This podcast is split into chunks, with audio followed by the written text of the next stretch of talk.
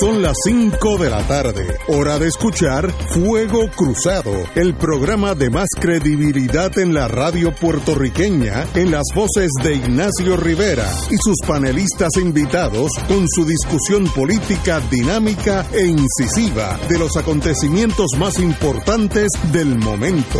Fuego Cruzado comienza ahora.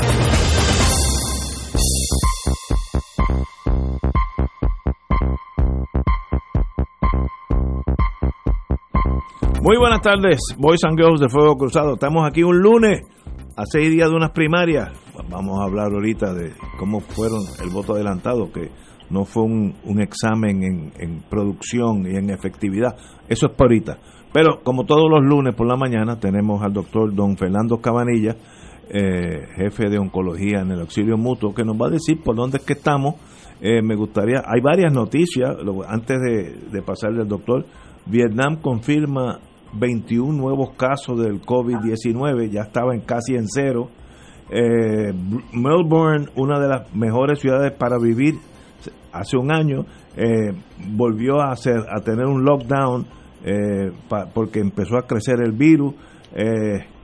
En, en, Alemania pasó lo contrario, hubo una manifestación para End of the Pandemic, una manifestación casi violenta porque ya están cansados de estar en sus casas, alemanes al fin. Eh, y, of course, voy a hablar de Trump ahorita porque eso siempre es mi. Y se quejó de su propia jefa de, de epi, epidemiología en la Casa Blanca, se llama la doctora eh, Briggs, Big Birks. Y, hay, y la buena noticia, eh, Anthony Fauci dice que la vacuna estará disponible para el próximo año. Bueno, el próximo año puede ser enero o puede ser diciembre del 21, así que espero que sea enero. Doctor Cabanilla, muy buenas tardes. Buenas tardes, Ignacio. Saludos a todos. ¿Por dónde que va la epidemia en Puerto Rico, que es lo importante para nosotros? Bueno, pues te voy a decir, eh, hoy se reportaron 227 casos nuevos confirmados, wow. comparado con 224 ayer sea que se quedó más o menos igual. Eh, de los casos eh, eh, que fueron probables, que se consideran los, los que son de la prueba rápida, los serológicas, eh, se reportaron 137 comparado con 276 el día antes. así que están más o menos, bajó uno y el otro se quedó más o menos igual, pero como he dicho anteriormente, la, las cifras de, casos nuevos no son eh, tan confiable eh, como otras medidas eh, como la, ocupación de camas, etcétera. ¿Por qué? Porque estos casos nuevos realmente no son nuevos como tal. usualmente van una, hacia una semana atrás y entonces pues realmente no están reflejando el, exactamente lo que está pasando ayer, sino que está, lo que está pasando una semana atrás, hasta ayer. Así que para eso pues yo lo que hago es que trato entonces de, hacer un promedio eh, semanal, eh, fue lo que hice. Entonces, comparando la semana pasada, el número de casos confirmados eh, promedio en una semana, o sea, el número de casos nuevos diarios promedio en una semana, fue 197. Y esta semana pues fue 212, o sea que sí aumentó un poco y los casos serológicos, los llamados casos probables, eh, también el promedio de, de, casos nuevos diarios en la semana pasada fue 214 y esta semana 243. O sea que sí, sí parece yo. haber un aumento, ¿no? Pero en términos de las camas, exacto. Tenemos eh, que ayer teníamos 59% de ocupación de camas. ¿Cu ¿Cuánto, perdón?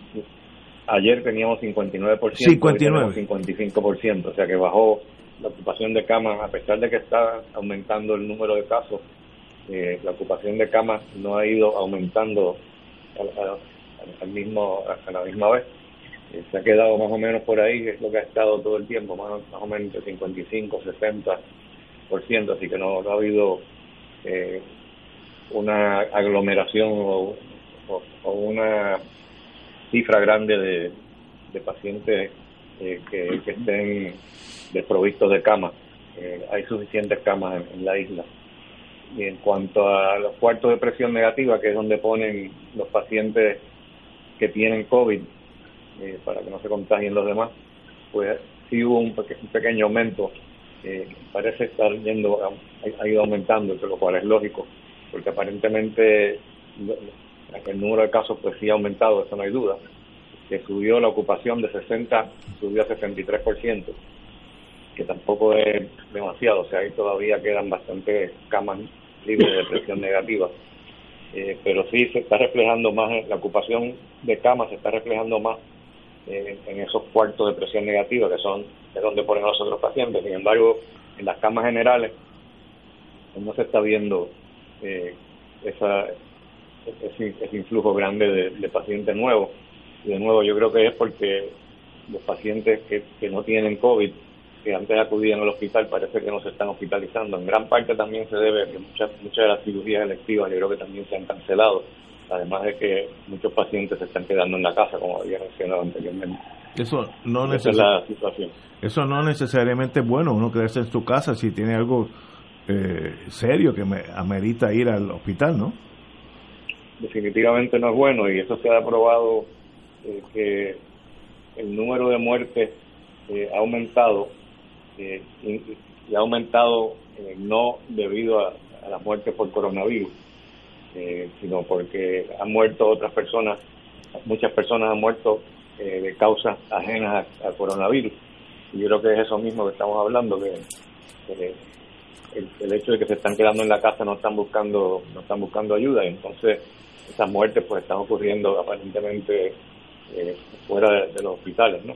Pero se están reflejando en el, registro demográfico que lleva, lleva este récord de eso, pues lo, ha detectado, que, ha habido un aumento desde que empezó la, epidemia de coronavirus, ha, habido un aumento de, de muertes no relacionadas al coronavirus. Tengo una pregunta. Es recomendable que se queden en la casa, definitivamente. Tengo una pregunta que tal vez cuando me la conteste no la voy a entender. Yo en el fin de semana oí que las compañías que están ya próximas a tener algo que se asemeje a una vacuna, hay dos tipos de vacunas, una que atacan por un lado y otra que atacan por el otro. ¿De qué están hablando esos señores? Los médicos son como los ingenieros, que a veces dicen cosas tan técnicas que uno no entiende. Eh, ¿Cómo puede haber dos tipos de vacunas que hacen lo mismo? Bueno, eh, no hacen lo mismo. Bueno, hacen lo mismo en el sentido de el resultado del, virus, ¿no?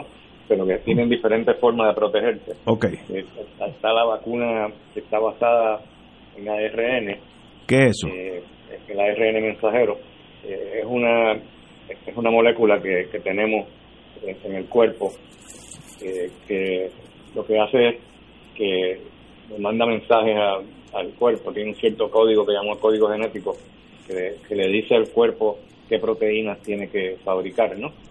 En este caso, pues, el de la vacuna de ARN mensajero lo que hace es que usa eh, un ARN mensajero del mismo virus. Eh, ese virus pues también hace lo mismo que hacemos nosotros, que usa el ARN mensajero para entonces decirle al virus qué proteína fabricar. Y en este caso, eh, la, proteína que fabrica el virus es la, proteína S. Habíamos hablado en, el último en el último programa habíamos habíamos hablado de la proteína S, eh, que es la proteína que le confiere la habilidad al virus de entrar al cuerpo, porque se pega eh, a, ciertas proteínas del, del, del, cuerpo humano, de la, llamamos este, unos receptores. Esos receptores eh, que donde se pega la proteína S están presentes en varios sitios, eh, pero predominantemente en el pulmón. Por eso es que el virus es capaz de invadir el pulmón, porque usa esa proteína que produce el mismo virus para pegarse al receptor del pulmón humano y así le permite entrar al, pulmón, ¿ok? Y hay una vacuna eh, que protege con, para que eso pase, ¿no? Esta vacuna lo que hace es que como el, como el, el, ARN mensajero lo que hace es que le dice entonces al, al cuerpo humano eh, que, que, que, produzca la, la proteína S, básicamente, que produzca la proteína S del virus. Pero la proteína S no es realmente nociva al cuerpo. Lo que es nocivo es el virus. La proteína S lo que hace es que le confiere al virus la habilidad de entrar ah, al, pulmón. Entonces, al, al crear anticuerpos, el, cuerpo cuando ve esa proteína S, que no la reconoce como una proteína que no es, no es humana, pues entonces empieza a fabricar anticuerpos en contra de esa proteína y, así pues evita que el, que el, virus pueda entrar al pulmón. Ok, y el otro tipo... el otro tipo es el que usa el virus entero, no, no usa eh, el ARN, sino que usa el, el virus entero eh, para inyectarlo. Es un virus artificial, básicamente, es un virus bien parecido a, un virus de, un coronavirus del chimpancé, pero que tiene muchas eh, similitudes con, con, el, con el coronavirus de, de COVID-19. Entonces lo han alterado un poco. Eh, ese virus pues lo sintetizan ya en el laboratorio, no lo usan directamente del chimpancé, sino que lo que hacen es que lo, lo, alteran de forma que no, de que no pueda producir infección, pero que sí pueda ser reconocido por el, por el cuerpo eh, como un como una proteína o, un, o, algo foráneo del cuerpo. Entonces uno pues produce virus entonces perdón produce anticuerpos en contra del virus ese sintético derivado del chimpancé. Y al producir anticuerpos pues uno de los anticuerpos que produce es en contra de la proteína S del virus porque la proteína S pues está presente en ese virus sintético así que tiene el mismo rol evitar eh, que, que ese virus pues pueda eh, entrar al, al, cuerpo porque tiene entonces la, la proteína S que, que, hemos, que hemos fabricado en contra de, perdón, el anticuerpo en contra de la proteína S que, fabrica uno, pues entonces tiene el mismo, el, mismo la, misma finalidad, ¿no? Que es eh, evitar que, el virus entre al cuerpo eh, por medio de la proteína. El, resultado es el mismo por diferentes vías. El resultado es el mismo. Okay. Eh, Fernando Martín. Saludos, buenas tardes. Hola, Chiri. yo, yo de joven tomé tanto anís del mono que estoy seguro que si me ponen la vacuna esa a base de chimpancé, no la voy a rechazar. Oye, mono, no es anís de chimpancé. tengo, una tengo la siguiente pregunta. Eh, eh, eh, por, por lo que leo, de lo cual estoy seguro que no entiendo buena parte, me doy cuenta que se le da mucha importancia para poder calibrar la peligrosidad de la situación. Eh, ¿Cuál es el índice de positividad? En el caso de Puerto Rico, me llama la atención que en la mayor parte de los informes, los partes de prensa del gobierno, el tema de la positividad no se menciona regularmente. En el contexto de cómo nosotros hacemos pruebas, o es decir, que que, yo no sé cuál es el patrón. No sé si se hacen al azar, no sé si se le hacen solo a los que tienen síntomas, pero dada la manera en que nosotros hacemos la prueba, cuán importante es el criterio de positividad y por dónde anda en este momento eso en Puerto Rico. ese criterio es muy importante eh, realmente porque, por ejemplo, ahora mismo que hay escasez de, reactivo eh, para hacer la prueba molecular, pues obviamente se están haciendo menos pruebas moleculares, así que uno esperaría que si hacen menos pruebas, que va a disminuir el número de casos también, a la par, ¿no? Pero eh, lo importante es la tasa de positividad, porque si la tasa de positividad, si hacen 100 pruebas, digamos, y 10 te salen positivas, eh, y el siguiente día hace 200 pruebas y, y, te salen 20 positivas, pues realmente eh, no quiere decir que aumentó eh, el número de casos realmente, sino pero que se quedó igual la tasa de positividad. Así que eso no depende tanto del número de casos y eso es bien importante. Yo no estoy seguro qué es lo que pasa, que esa tasa de positividad yo no la puedo conseguir en ningún sitio, solamente de vez en cuando sale en el periódico eh, que el Departamento de Salud dice que, que la tasa de positividad está en 8%, llegó a estar creo que en 10%, pero no lo están reportando de la misma forma que reportan todos los, datos que, yo mencioné ahora, ¿no? No, está en el dashboard. Eh, pero pero no es, no, es verdad también que la, utilidad del, del, de la positividad de ese número también debe tener mucho que ver con dónde y cómo se hacen las muestras. Porque si yo le, le hago pruebas eh, moleculares a los que llegan a los hospitales con síntomas, la tasa de positividad va a ser altísima. Mientras que si la agua a uno de cada diez carros que pasa por el puente Teodoro Moscoso, pues probablemente eso me dé un mejor indicio de cómo anda la positividad en la población general, porque es casi al azar. Tienes tiene toda la razón, eh, pero la, las pruebas moleculares, eh, como hay escasez de reactivos, pues no podemos pretender que vayan por ahí a hacer 10.000 mil pruebas al azar eh, en personas que no tienen síntomas, que sería la forma de uno enterarse eh, cuál es el porciento o la prevalencia de la enfermedad en Puerto Rico, ¿no? Eh, no, no depender solamente de las personas que se la hacen, porque la mayor parte tienen síntomas, pues eso no te va a decir realmente qué por ciento de la, de, la población se ha infectado. Lo que se hace en esos casos, eh, es mucho más sencillo que hacer una prueba molecular, es hacer las pruebas rápidas.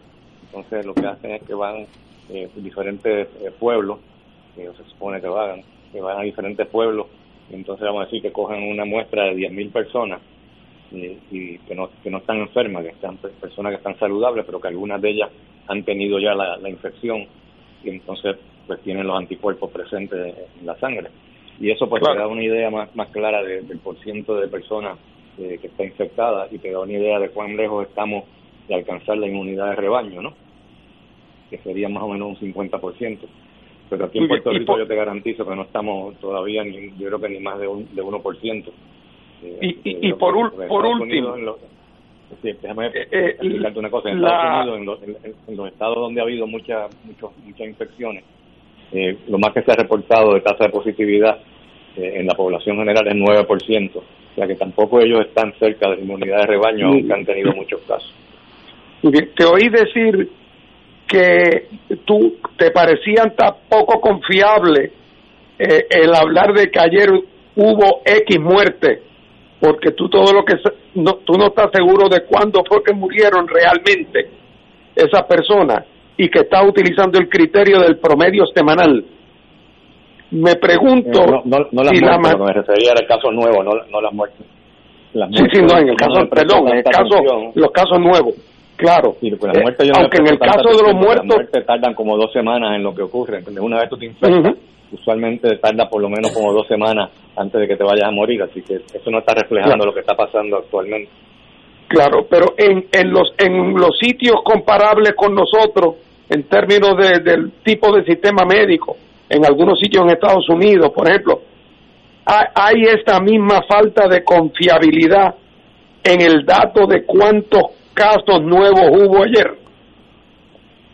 Eh, Sí, yo, yo, creo que sí, es el mismo problema y de hecho probablemente es peor que en Puerto Rico, porque a medida que, que, sube el número, que sube el número de casos, más se tardan en reportar los resultados. Por ejemplo, en Puerto Rico antes tú tenías los resultados de una prueba molecular en dos días y ahora mismo se está tardando de cinco a diez días.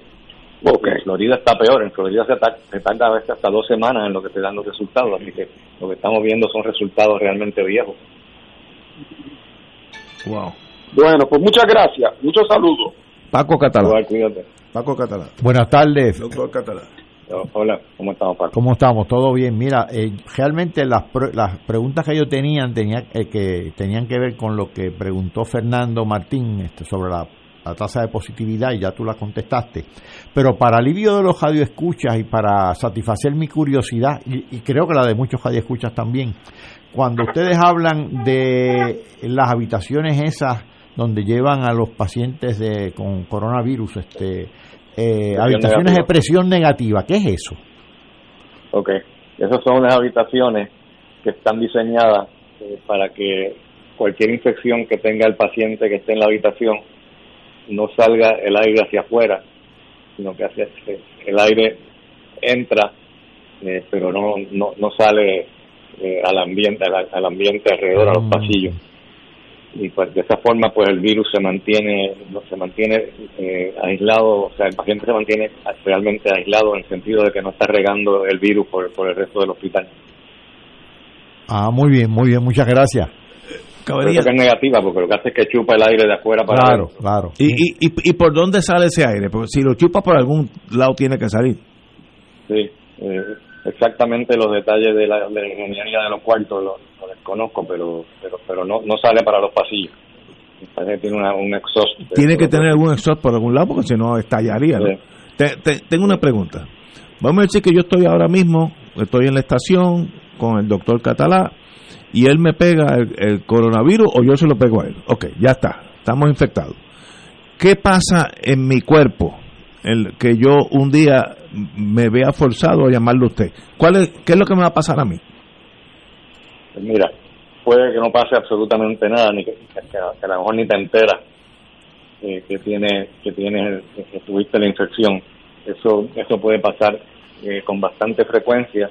Usualmente es en personas jóvenes que, no tienen síntomas, pero aún personas mayores pueden infectarse sin manifestar ningún síntoma. la, la única forma que se enteran es porque al, estar en contacto con alguien eh, que, estaba positivo, pues entonces te hacen la prueba para estar segura que para estar seguro que que, que no estás contagiado y entonces uno se entera que sí te contagiaste pero que no tiene síntomas, ¿no? Pero eso ocurre bastante frecuente. Entonces lo otro que puede pasar es que te dé que te dé síntomas.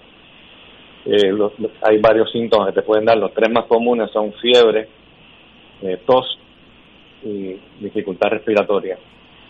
Pero también te puede dar diarrea, es una forma en que, se manifiesta bastante frecuentemente el virus, eh, malestar general, dolor en el cuerpo, eh, dolor de cabeza, eh, todas esas cosas son posibles, entre otras más, porque se están escribiendo cada vez más.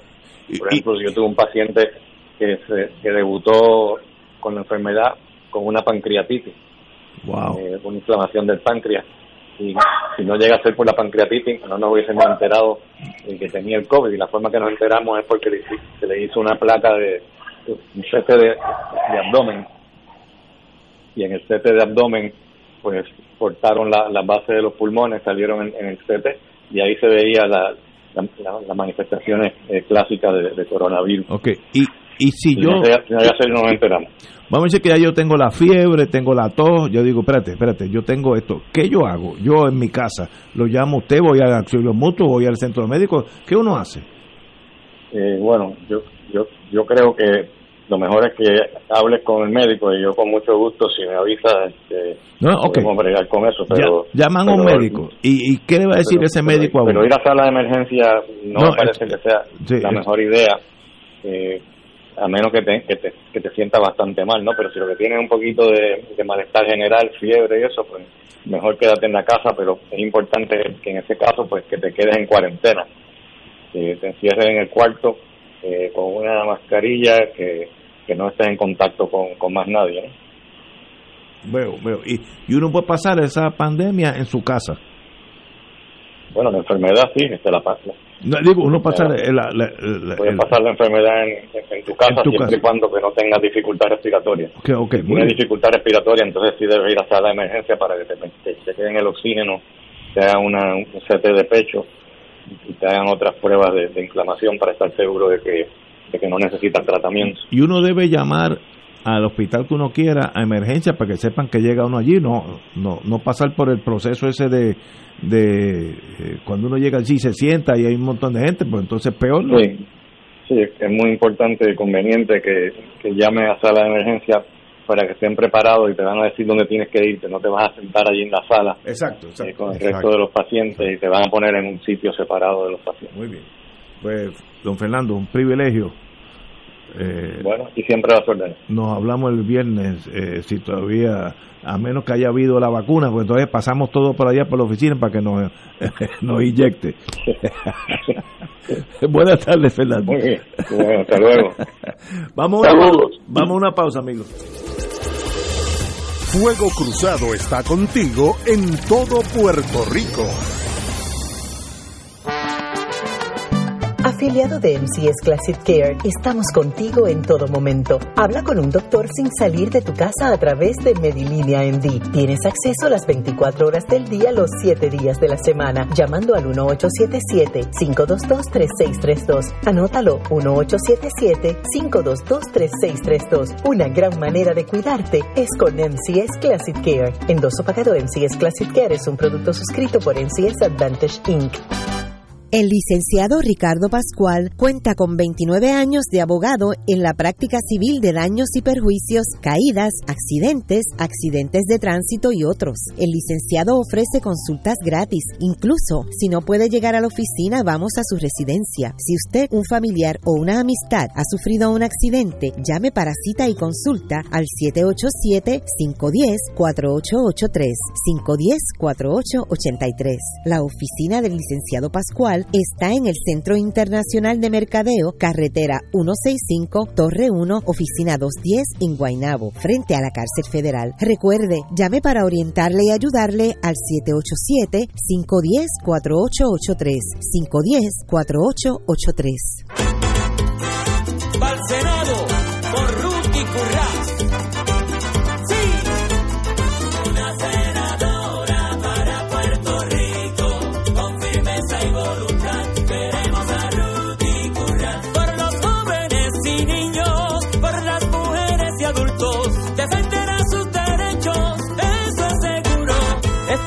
Próximo 9 de agosto, vota por Ruti Currat, la número 8, senadora por acumulación. Radio Paz te ofrece el mejor motivo para levantarte temprano y disfrutar el comienzo de un nuevo día de lunes a viernes con Enrique Liboy y Radio Paz en la mañana. La dosis perfecta de noticias, deportes y éxitos musicales de todos los tiempos, humor y curiosidades, calendario de actividades y tus peticiones musicales por el 787-300-4982. Conéctate con el 810 AM de lunes a viernes con Enrique Liboy y Radio Paz en la mañana. Y ahora continúa Fuego Cruzado. Antes de electrificarnos eh, en torno a la renuncia del director de electricidad, tengo algo que decir en torno al señor Trump, que no hay un día que él no haga algo para subir la presión mía arterial. El presidente Trump hoy criticó a Deborah Birx, B-I-R-X, la doctora que está coordinando en la Casa Blanca el Coronavirus Response, la, respuesta del gobierno federal al coronavirus, indicando que ella trató de hurting him, herirlo a él, ya que admitió que el coronavirus, la pandemia se está regando por los Estados Unidos. Le llamó esta señora la respuesta a su empleada en la Casa Blanca, que la respuesta fue, fue patético. Este señor está loco. Primero que lo que dijo la doctora, dijo que la pandemia está widespread across the United States. Hay alguien que me diga que eso no es verdad, que no está este, regada por todos los Estados Unidos. Y segundo, aún dijo lo que dijo, la respuesta del presidente a su subalterna es que su contestación fue patética. Con eso cierro el capítulo de hoy de Trump, aunque yo sé que va, va a haber varios capítulos esta semana, porque ese señor todos los días hace algo. Yo creo que es en contra para, para la salud mental mía. Fernando. Bueno, yo solo te puedo decir que eso que tú dices muestra que Trump está completamente loco, eh, que ha perdido contacto por la realidad y que la desesperación de verse cayendo en todas las encuestas eh, lo tiene al borde de, un ataque de nervios. Pero quiero darte la mala noticia de que eso no fue la locura más grande de Trump. Hay una más grande y que nos toca más de cerca Dímelo, dímelo. Nos informa el almirante de la Guardia, de la Guardia Costanera que Brown. tiene aquí de cinco. Brown. Sí, Brown. Nos informa el señor Brown en el día de hoy que Trump y él, los dos, creen que la gobernadora Wanda Vázquez y José Ortiz han estado haciendo un magnífico trabajo en la autoridad de Sí, lo oí, lo oí, lo oí lo oí. O sea que lo de la doctora Bill es un a la verdad que no no no mejor es eh, hay que racionar las malas noticias de Trump porque todos los días no, no podemos manejar esto. Pero, Oye, hay que reconocerlo, que tiene muchos defectos, pero es consistente, es imprudente, torpe y ofensivo, siempre. No eh, continuamos con el programa. Eh, la noticia segunda, obviamente, y tal vez primera en Puerto Rico, es la esperada, pero no, eh, no solamente, estoy pensando en inglés, inesperada, pero eh, la esperada, pero sorprendente noticia de que eh, renuncia el director ejecutivo de Ener- Energía Eléctrica, la Junta de Gobierno de la autoridad recibió hoy la renuncia del ingeniero José Ortiz Vázquez como director ejecutivo efectivo 5 de agosto.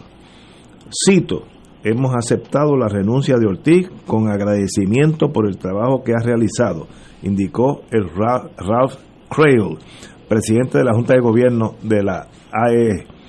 Eh, cito de nuevo, Ortiz, ahora, cuando originalmente me pidieron que asumiera el cargo de director ejecutivo, me, me comprometí a dos años de servicio. Han transcurrido 24 meses. Mi renuncia surge en un momento apropiado en la transformación de energía eléctrica a la moderna compañía eléctrica que todos los puertorriqueños merecen. A lo largo de estos dos años, Energía Eléctrica nos comprometemos con la fiabilidad, ostentibilidad y asequibilidad y el desarrollo económico según la ley XX. Aunque en ocasiones Ortiz, este cito ahora a Crail, aunque en ocasiones Ortiz y la Junta pudimos haber tenido puntos de vista diferentes, siempre pudimos encontrar una manera de trabajar juntos de manera positiva por el mejor interés de nuestros ciudadanos. Todos los miembros de la Junta le desean el mayor éxito. Oye, pues si es tan bueno, ¿por qué salieron de él? Eh, Fernando Martín. Bueno, yo creo que esta salida tiene dos aspectos. Uno de ellos,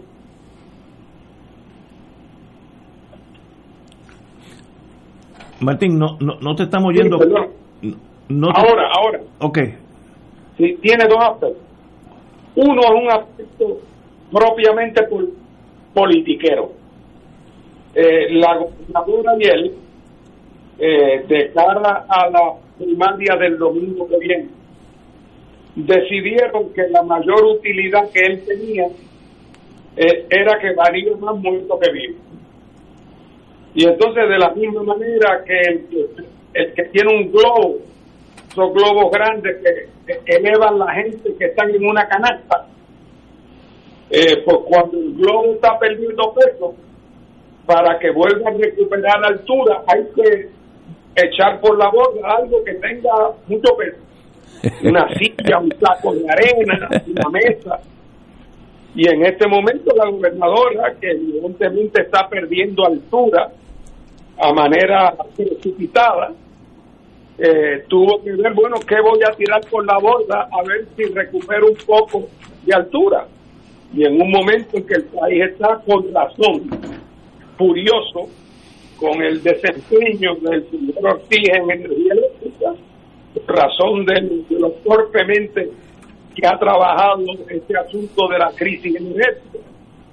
Eh, pues era el momento preciso y la mejor manera que le servía a Wanda Vázquez era saltando eh, de la casa en la esperanza de que eso haga que el, globo de Doña Wanda recupere altura.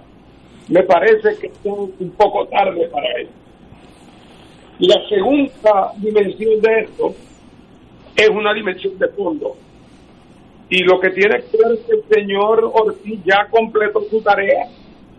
El señor Ortiz ha sido una de las piezas en una gran movida que lleva varios años en Puerto Rico, que es destruir eh, a la Autoridad de Energía Eléctrica como institución pública y convertirla en empresa eh, de, la empresa privada eh, a través de distintos métodos que culminarán en la plena privatización en su día de toda, de funciones. Eh, el, el señor Ortiz ni siquiera se escondía mucho para decir que eso era su objetivo final.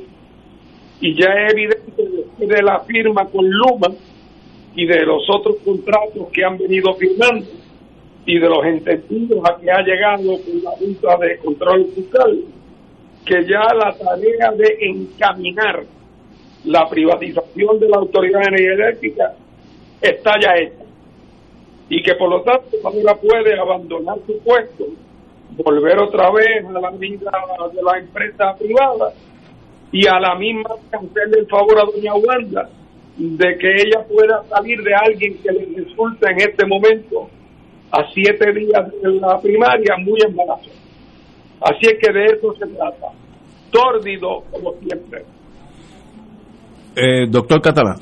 La verdad es que la Autoridad de Energía Eléctrica, lo que ha sucedido en esa corporación pública, si no fuera tan serio, uno simplemente lo podría despachar como un sainete, como un paso de comedia. Pero no es ahora, es durante, para no ir muy, muy atrás, durante todo este cuatrienio. Una corporación pública que tiene o obtuvo cerca de 10 mil millones en deuda Digo tuvo porque ha estado siendo reestructurada y renegociada y aparentemente muy mal reestructurada. Ahora mismo la Junta de Supervisión Fiscal está pidiendo una posposición para renegociar nuevamente sus acuerdos con los bonistas o con los acreedores porque eh, el coronavirus y toda esta crisis inmediata pues plantea un nuevo escenario de negociación. Aparte de eso, de los problemas financieros y de los problemas de reestructuración de la deuda, ha tenido un sinfín de problemas operacionales. Antes de María y luego con María pues se han agudizado todos esos problemas operacionales. A eso se suma lo que acaba de mencionar Fernando Martín con este contrato con Luma, que es un contrato que se hizo, se hizo en, la oscuridad, sin, sin transparencia, por utilizar esa palabra de moda, y que el representante de los consumidores en la Junta de Directores ha estado impugnando desde el día 1.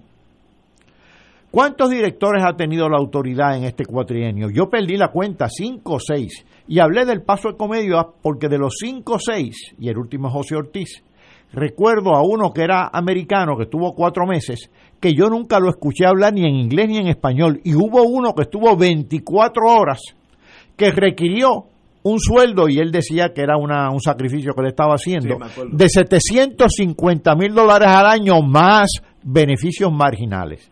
Y hemos terminado con José Ortiz, que ha cerrado su extraordinaria gestión en, en la dirección de la Autoridad de Energía Eléctrica, dejando primero todavía sectores sin luz, que de hecho la luz se fue antes de que, de que llegara aquí el, el, el, lo que luego se convirtió en huracán Elías, pero el día antes ya había medio millón de abonados sin luz y dejando en riesgo los reembolsos que tiene que pagar FEMA o, de transferencias federales por contratos como por ejemplo el de Whitefish, que para empezar, contrato que estuvo en la nebulosa, que era obviamente un contrato indebido, pues todavía hay por ahí 143 millones en, y un contrato que se tuvo con Cobra que sumó 1.900 millones de dólares. Pues ahora mismo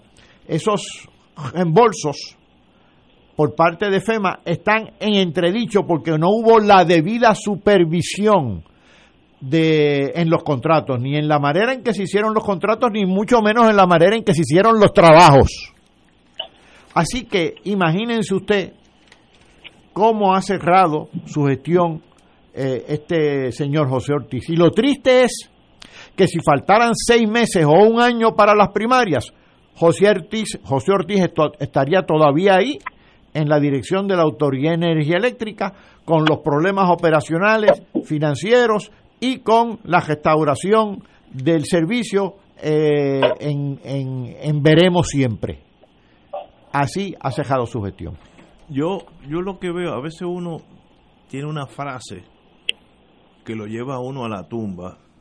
Y este señor, pues obviamente no era, era fácil de, llevarse con grupos como la unión de la UTIER eran básicamente abiertamente enemigos, eh, porque él, lo decía, eh, llegó un momento que la prensa, empezando por nosotros, si queríamos saber algo más o menos de la realidad en energía eléctrica, llamamos a la UTIER y no a la gerencia, que eso en sí demuestran que hay algo malo cuando la, todo, todo el mundo instintivamente llama al, al presidente de la UTIER y no al presidente, al gerente general de energía eléctrica. Eso además demostraba que había algo malo en la, en la oficialidad de esa agencia. Pero lo, donde él lo va a enterrar el destino es cuando él llamó el apagón de hace unos días por, por Guaynabo, etcétera, por ahí, eh, que este era un acto terrorista y muy bien, pero ¿qué evidencia tiene él? Pues ahí, cuando la prensa le preguntó, hubo un gran silencio porque no existe ninguna, absolutamente ninguna prueba que él tenga de nada. Tal vez él no tenga ni el conocimiento técnico para ver si, para decir si hay o no terrorismo. Pero yo creo que ese es el dicho, la oración que lo va a perseguir el resto de su vida. Hay momentos en la historia que uno dice una cosa de más o de menos y sencillamente es un, una carga para siempre. Ahí también hubo un, un gerente, no me acuerdo cómo era el nombre, que dijo que al contador de él se le metían animalitos por dentro y, cargaban más de lo que, no, o, contaban menos de lo que debían contar, que sabemos que es totalmente embuste. Así que no hemos tenido una buena gerencia ahí por los, en los últimos años y mira dónde estamos. Así que yo creo que es tiempo, yo sé que esto se hace en, el momento de la de la, de la primaria del domingo, pero yo creo que es momento de reflexionar y tener a alguien que esté ahí, que tenga la capacidad técnica, eso no, no es la capacidad de dar discurso, de correr eso como, como Dios manda. ¿Existirá en Puerto Rico esa persona? Yo no tengo la menor idea, pero si, si sale de aquí, debe salir de aquí y debe salir de energía eléctrica, porque ahí hay gente, yo estoy seguro, hay gente que lleva una vida atendiendo los problemas. Yo me acuerdo cuando vino María, que las compañías americanas que llegaban al viejo San Juan para hacer reparaciones utilizaban la gente de energía eléctrica para, que le dijeran los detalles, qué tenía o qué no tenía, dónde estaba el transformador que daba a la calle tal, etcétera, etcétera. Ese conocimiento lo saben solamente los puertorriqueños. Pues señores, con eso, pues obviamente estamos en una nueva época. Yo estoy seguro que esto fue un acto político, porque la señora gobernadora, como dijo Martín, eh, era un peso demasiado para una, una primaria donde ella lleva las de perder y sencillamente pues quería salir de, todo lo negativo posible. Eso lo entiendo porque la política es así. Ahora, más allá de esa de esta baja, que yo creo que es muy meritoria, debe subir una persona que maneje eso de verdad y que sepa y que no esté mintiendo al pueblo de Puerto Rico. Fueron tantas las mentiras que la prensa, la prensa inconscientemente cuando había que averiguar qué estaba pasando, llamaban a Lautier. Eso en sí demuestra dónde estuvimos con este señor. Tenemos que ir a una pausa, amigos, seis menos cuarto y regresamos a Fuego Cruzado. Fuego Cruzado está contigo en todo Puerto Rico. Farmacia San Rafael, la primera farmacia de comunidad especializada desde el 1952, atendida por su segunda y tercera generación. Servicios de lunes a viernes de 8 de la mañana a 6 de la tarde, los sábados hasta las 3 de la tarde, aceptando los planes de Vital y la mayoría de los planes. Envíanos tu receta a farmacia@fsanrafael.com. Fax 722 4165 o llámanos al 724-3333. En Internet, Farmacia San Rafael.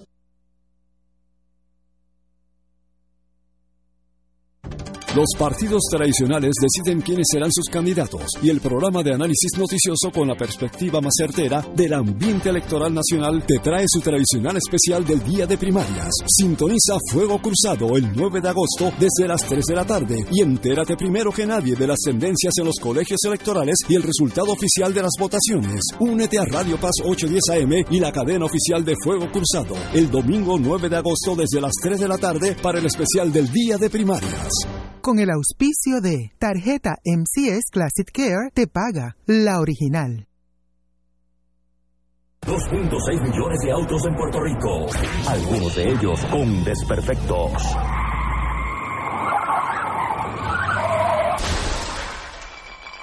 Autocontrol. Tu carro, tu carro, tu mundo. Lunes a viernes a las 11 de la mañana por Radio Paz 810 AM. ¿Sabías que el contrato que firmó el gobierno con Luma crea un monopolio privado? Luma operará el sistema de transmisión y distribución, las oficinas de servicio al cliente, facturación y recursos humanos. No al monopolio privado, no al aumento de tarifa, sí a la transformación de la Autoridad de Energía Eléctrica. Wanda, cancela el contrato con Luma Energy. Anuncio pagado por la Alianza de Empleados Activos y Jubilados de la Autoridad de Energía Eléctrica. Restaurante y Marisquería Reina del Mar anuncia que ya estamos abiertos y funcionando bajo las medidas de higiene y seguridad establecidas por el gobierno. Hemos rediseñado nuestro amplio salón, cumpliendo con el distanciamiento social. Continuamos con el Festival de Pescado y un variado menú de carnes exóticas y mariscos. Nuestros platos están confeccionados con ingredientes frescos para realzar el sabor gourmet internacional con un toquecito criollo además de un menú de especiales diarios para llevar. Incluimos la rica paella por 14.95, serenata de bacalao y cabrito guisado deshuesado. Llama ahora y ordena 754-9933. Restaurante y marisquería Reina del Mar. Ambiente elegante con atenciones de primera. Frente al Centro Judicial y Estación Piñero del tren en Atorrey. 754-9933.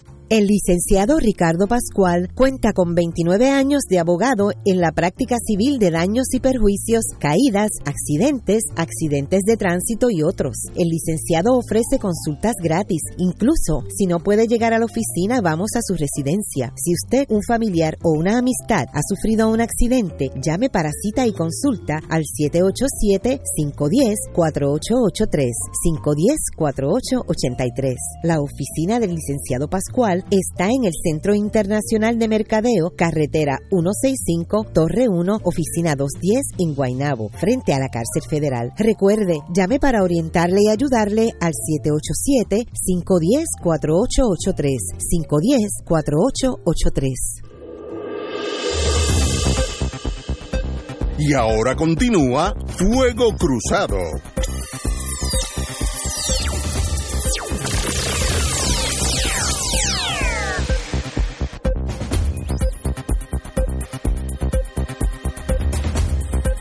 Y antes que todo, no sé si eso toca a mi querido amigo y hermano Harry Anduce, pero tengo algo noticia aquí. El capitán puertorriqueño, capitán de navío, Eric Anduce, asumió hoy la comandancia del portaaviones Theodore Roosevelt, uno de los portaaviones más grandes atómicos de paso en los Estados Unidos eh, el, el, capitán saliente Brett Cossier, eh, nacido en Manatí. Eh, este señor comandó anteriormente el US Blue Ridge. antes fue también oficial ejecutivo del Vinson. Ese estuvo envuelto en el en el en la guerra de contra Irán o, una o Irak, perdón este, así que eh, ese señor tiene, este comandante, este capitán tiene, eh, es el número 10 capitán de navío del Teodoro Roosevelt, así que tiene un bachillerato en ingeniería de la Academia Naval de en Anápolis, así que tampoco es cáscara de coco, así que parto de la premisa, un nombre tan raro, que tiene que ver algo con la familia Anduce local. Así que a todos los Anduces, mis felicitaciones por un nombramiento que uno no llega allí por tener un apellido Anduce o Higgins o Rivera, eh, llega allí porque es un buen oficial de navío. Así que felicitaciones. Bueno, vamos a algo que yo sé que Fernando Martín sabe mucho. Caótica la jornada del voto adelantado. Si hubiéramos hecho una película de Woody Allen, de, de esas comedias que él hace, de todas las cosas que pueden salir mal, no la hubiera hecho Woody Allen. No salió nada bien. Dicho por los mismos miembros del PNP eh, que, admitieron que fue un caos. eh, la ejecución del voto adelantado había sido un desastre, siendo señalado como responsable la comisionada electoral María Dolores Lolin Santiago y el presidente de la Comisión Estatal, Juan Ernesto Dávila. Eh, eh, el PNP ordenado la creación de una fila para solucionar el problema que hubo, ordenó una fila expreso para el 9 de agosto para los electores que no pudieron votar lo hagan en esa fecha. Eh, para el voto adelantado habían solicitado 21 habían solicitado 21.598 nuevos progresistas, pero se quedaron un montón. Los problemas fueron atraso en la entrega de materiales. Yo creo que eso es inexcusable porque eso es algo físico. Si yo cojo la papeleta, la monto en un truck y, y llego adjunta en dos horas y media, ya llegaron allí. Eso es, fácilmente controlable. No entiendo por qué se atrasaron la entrega. Eh, así que eh, atraso de entrega de materiales, como papeleta, despacho de materiales incompletos, eso también es negligencia. En algunos en algunos colegios llegaron las papeletas de otros colegios, eso es negligencia. Eh, eh, un escenario se produjo en las escuelas Trina Padilla de Sanz y Juan Osuna, ambas de San Juan y visitadas por el Nuevo Día, donde llegaron los materiales incompletos. El coordinador electoral de Pierluisi, Edwin Mundo, que sabe de ese mundo, eh, responsabilizó a Santiago del PNP por sus errores. Cito a Edwin Mundo, que sabe de este mundo. Esto ha sido un desastre al indicar que se reportaron atrasos en la entrega de materiales en Cabo Rojo, Añasco, Aguadilla, Hormiguero, Utuado, Lares, Ceiba, Carolina, Guaynabo y San Juan. En todos los lados esto ha sido un desastre. Con, con que Edwin Mundo diga eso, ya es, no hay que analizar más nada, porque él es el que está a cargo que eso salga bien para, para el candidato Pierluisi. Así que la primera entrada de las elecciones que se vuelcan en el, momento final, noviembre 3, han sido catastróficas. ¿Cómo puede ser posible que hayamos cometido tantos errores en tan poco tiempo? Fernando Martín. Bueno, justo antes de, ir a, tu punto, Ignacio, me gustaría traer dos asuntitos cortos. Échalo, el primero, que al comandante Andunce este, que yo no sé si es o no familia de Harry. Es que con ese con ese apellido tiene que, por algún lado está la sangre. Lo más que, lo más que puedo desearle es que sea el primer capitán de un portaaviones que se revele contra su comandante jefe. Eh, no, no estamos hablando de Harry Anduce, no, no es Harry Anduce, es un pariente. Ahí, ahí sabremos si es pariente de Harry. En, segundo lugar, eh, eh, la salida de nuestro amigo Ortiz eh, ahora ya no es lo importante. Lo importante y lo que viene después va a enderezar el camino torcido que llevaba Ortiz. Si se van a revisar los contratos, si se van a revisar los políticos, si se le va a dar para atrás a la política de privatización y de enriquecimiento de las compañías extranjeras eso es lo que hay que ver. Doña Wanda, yo creo que no va a tener mucho que ver con esto porque ella está de salida. Pero me preocupa que los candidatos que se ven con más oportunidad, que son Batia y Pierluisi, en cuanto al tema de privatización, son dos gemelos separados al nacer. Eh, y, presumo que sus posiciones son las mismas. Así que ahí no va a haber cambio de política pública. Así es que la salida de Ortiz, eh, eh, que hace tiempo que se le dio haber ido, no es que se vaya él porque se llama Ortiz, es que se vaya él y se lleve las políticas que han ayudado eh, a hacerle tanto daño a la autoridad. Lo que me sospecho es que obviamente una persona como Ortiz no estaba ahí porque tenía mucha popularidad, sino porque tiene un grupo de amigos poderosos tiene que haber un grupo de gente muy poderosa que estaban muy satisfechos con la labor de Ortiz para que alguien que tenía tan poca simpatía y que hacía unas relaciones públicas tan pobres hubiera permanecido en su posición. Y ese mismo grupo de gente que fueron los padrinos de Ortiz, es decir, los privatizadores y aspirantes a privatizadores, todavía están ahí detrás de la cortina.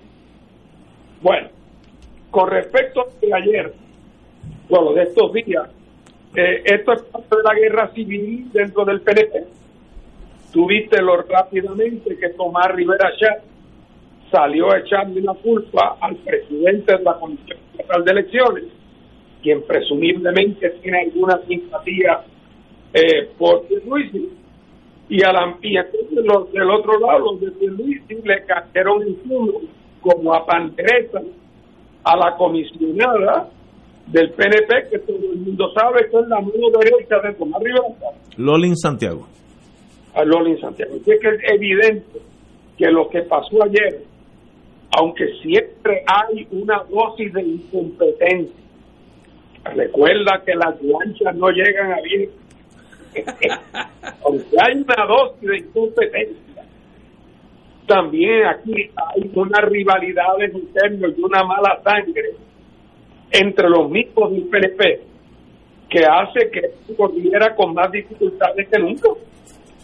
Oye, y te quiero decir que de lo que pasaba era de un simulacro que, no era posible jugar. El número de participantes aún asumiendo que todo el mundo que dijo que iba a ir fuera iban a ser 20 o 30 mil personas. El número de colegios, el número de colegios limitado. Eh, así que no había razón alguna para que esto no corriera como debió haber corrido. La pregunta, sin embargo, más allá de la guerra civil interna del PNP, ellos tendrán que resolverla, es un asunto, un asunto de ellos la pregunta es cuánto de esa incompetencia permeará en la administración de las elecciones, que ya no va a administrar un partido, como pasa con la primaria. La primaria la administra el PNP, sino que la administra la comisión. Eh, todavía no sabemos al sol de hoy, yo no creo, yo no creo que nadie sabe cuánta gente logró votar, cuántos se quedaron sin votar, habiendo acudido al lugar? ¿Cuántas de las máquinas no funcionaron? ¿Cuál es el de colegios que no pudieron ir a tiempo? Esos números que ya es para que lo supiéramos hace todavía siguen siendo un misterio de Para no interrumpir al doctor Catalán, vamos a ir a una pausa, amigos, son casi las seis, y regresamos con por qué las cosas no funcionaron ayer eh, en el, fin de semana y esto es un preludio al domingo que viene. Bueno, el domingo que viene, si, si no salen las cosas bien, el afectado voy a ser yo, porque yo, yo voy a hacer la fila, aunque esté 12 horas en la fila cogiendo sol, eh, terminaré en el centro médico tal vez, pero voy a ir a votar. Vamos a una pausa y regresamos con Fuego Cruzado. Fuego Cruzado está contigo en todo Puerto Rico.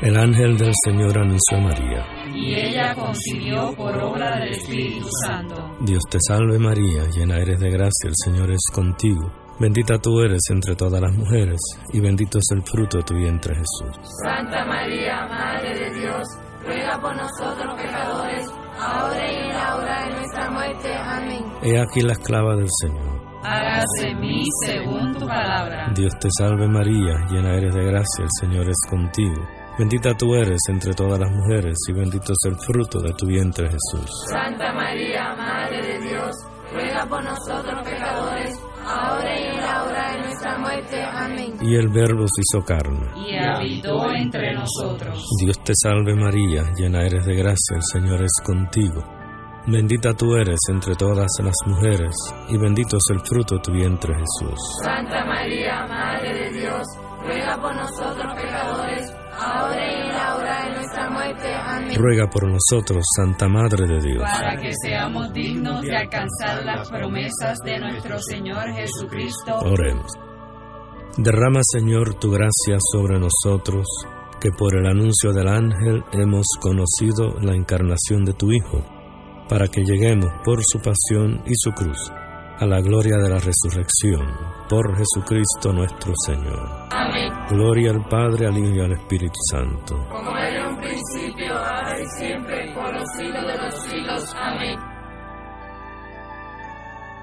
Ser rotario es dar de sí, con amplitud, sin anhelo de recompensa del cielo, antes de pensar en sí. Mensaje del Club Rotario de Río Piedras.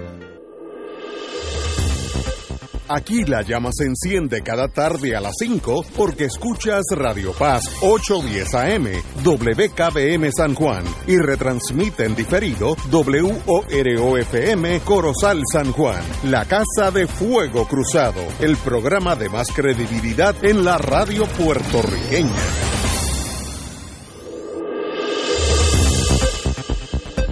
Y ahora continúa Fuego Cruzado. Tengo una pregunta capciosa para el doctor Catalá. Usted el domingo que viene va a hacer la fila eh, para votar por, por el que usted quiere, porque hay varios. No, no, hay dos.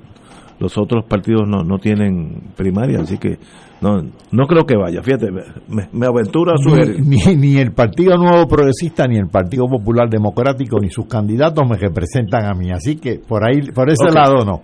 Ahora, no va a ser la fila. No, volviendo al tema. Ya eh, llevamos dos simulacros. El del Partido Demócrata, las llamadas primarias del Partido Demócrata, que es realmente un absurdo aquí en Puerto Rico, donde participaron cerca de 6.000 personas y hubo la misma falla. Maletines que no llegaban, maquinarias que como aquel muñequito de electrónico que había antes, que le llamaban Pac-Man, Pac-Man. maquinarias que se comían las papeletas.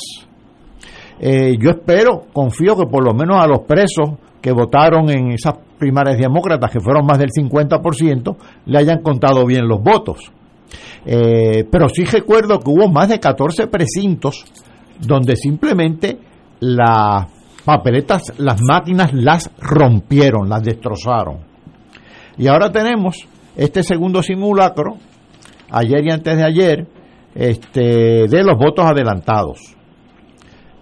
Creo que habían solicitado votos poco más de 20 mil personas. 21.598. También pocos. Nuevamente los mismos problemas. Y claro, se distribuyen las culpas entre los funcionarios de la Comisión Estatal de Elecciones, encabezados por su presidente, y la comisionada eh, electoral del Partido Nuevo Progres- Progresista, que tiene una responsabilidad directa porque eran sus primarias las de ayer.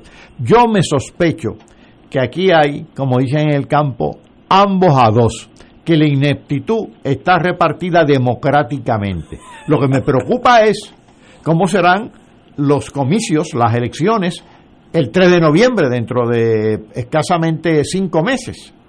Eh, si van a estar realmente preparados. Es más, yo recuerdo hace ya un tiempo atrás, pero bastante tiempo, probablemente años, una acusación que hizo la licenciada María del Lourdes Santiago, cuando siendo comisionada del Partido Independentista puertorriqueño, cuando lo era, que eh, señaló que las maquinarias que se usaban para el escrutinio no estaban siendo bien mantenidas, no le estaban dando mantenimiento, que iba a haber problema con eso.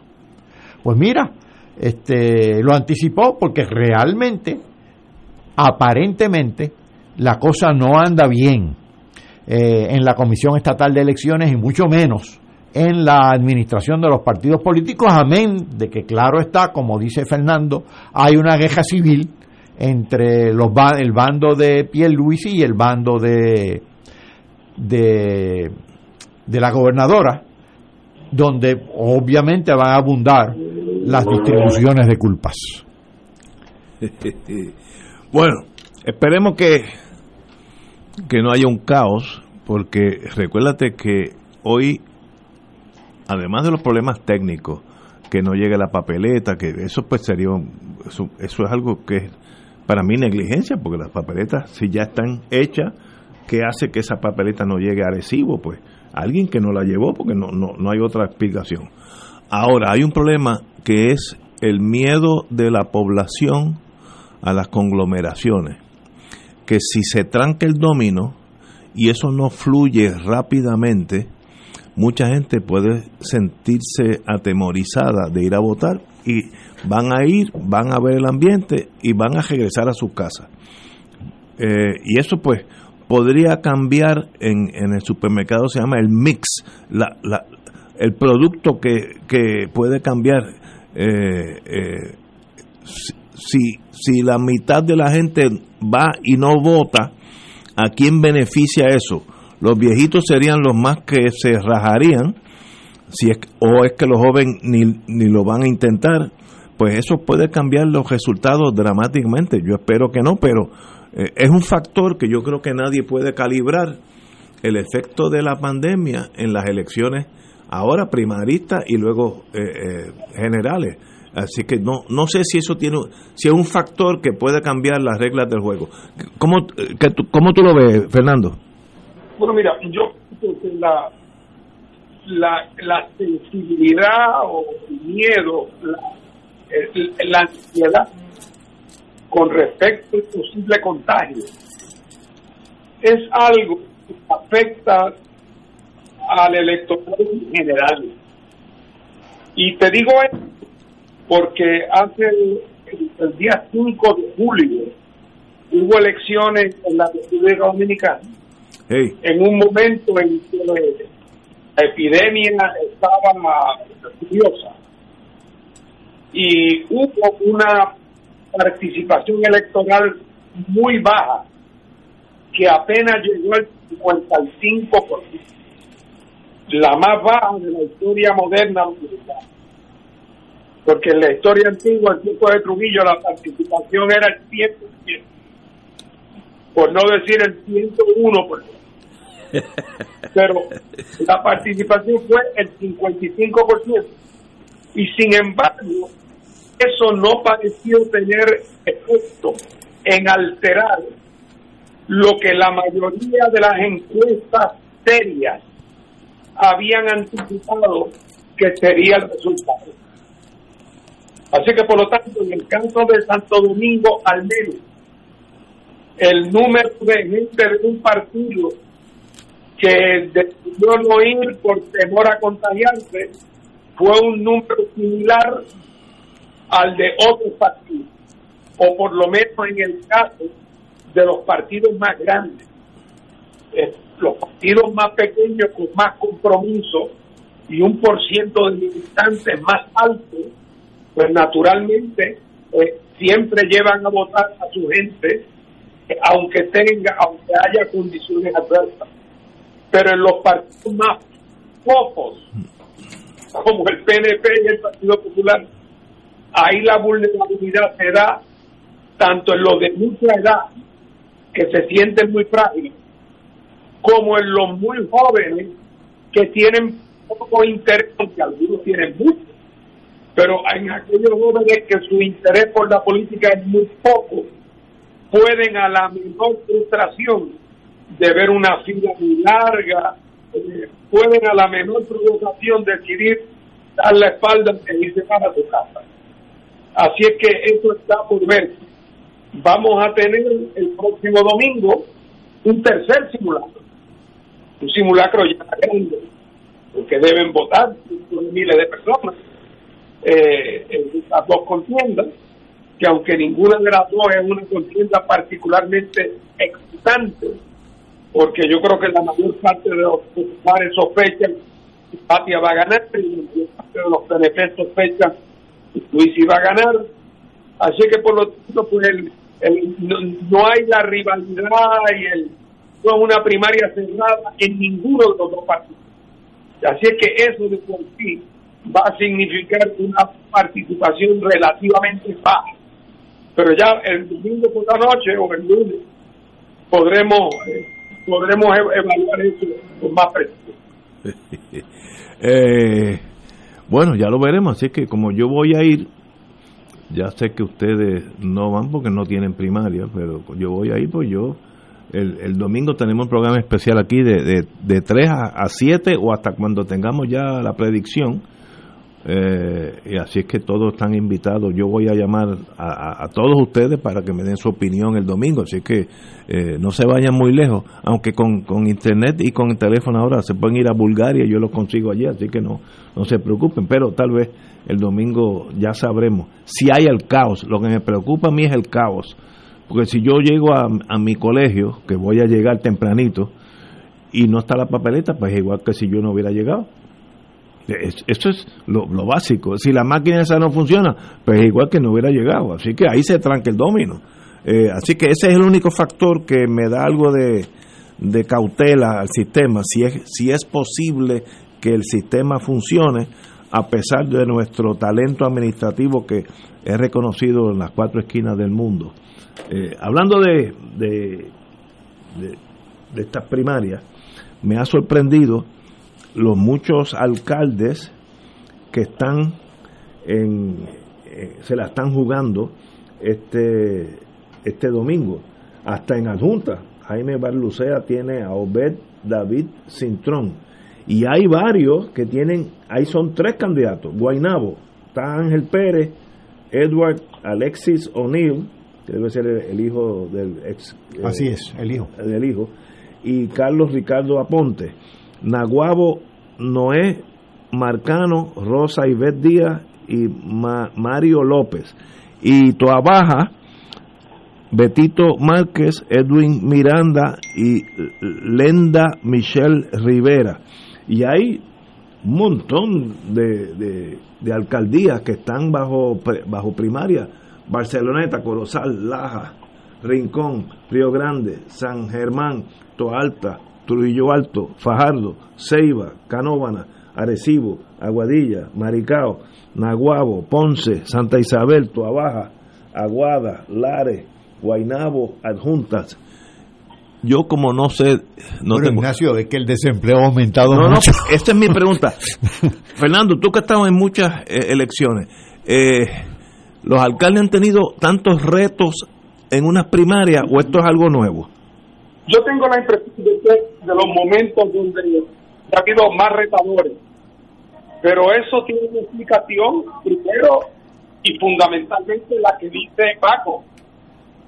Eh, las posiciones de alcalde pagan bien, eh, acaban trayendo directa o indirectamente después a toda la familia. Eh, no se requiere experiencia previa, no hay que trabajar mucho uno, siempre nombra, ahora la costumbre de los alcaldes en Puerto Rico es designar a un administrador. Antes los alcaldes administraban el municipio, pero ahora nombran a alguien para que lo haga. Eh, así que realmente es un trabajo atractivo, no requiere ninguna preparación previa, no requiere nada. Es una, lo que hay que hacer es capitalizar sobre el descontento que pueda haber con respecto al incumbente. Entonces en Puerto Rico hay pueblos donde el PNP va a ganar independientemente de quién sea el candidato. El caso de Guaynabo es típico. Así que por lo tanto, en Guaynabo lo que va a haber un domingo en una primaria son las elecciones. El que gane la primaria el domingo gana la alcaldía. Exacto, sí, sí. Hay un incentivo entonces, para ponerle de cuento, el que pierda, eh, luego entonces cobra, entre comillas, por eh, la promesa de un futuro puesto a cambio de un endoso en la general al que ganó la primera. Así es que aunque no logra toda su ambición, siempre logra un premio de consolación en esas circunstancias va a haber mucho candidatos. Y otro punto, Ignacio, que a la luz del desastre de los simulacros eh, de las primarias, las primarias que se van a celebrar el domingo, en la medida en que han proliferado los, los candidatos, van a requerir mayor destrezas administrativas. Si ha habido problemas con las papeletas eh, hasta la fecha, imagínate el domingo con estos candidatos a alcalde. Montones. Montones.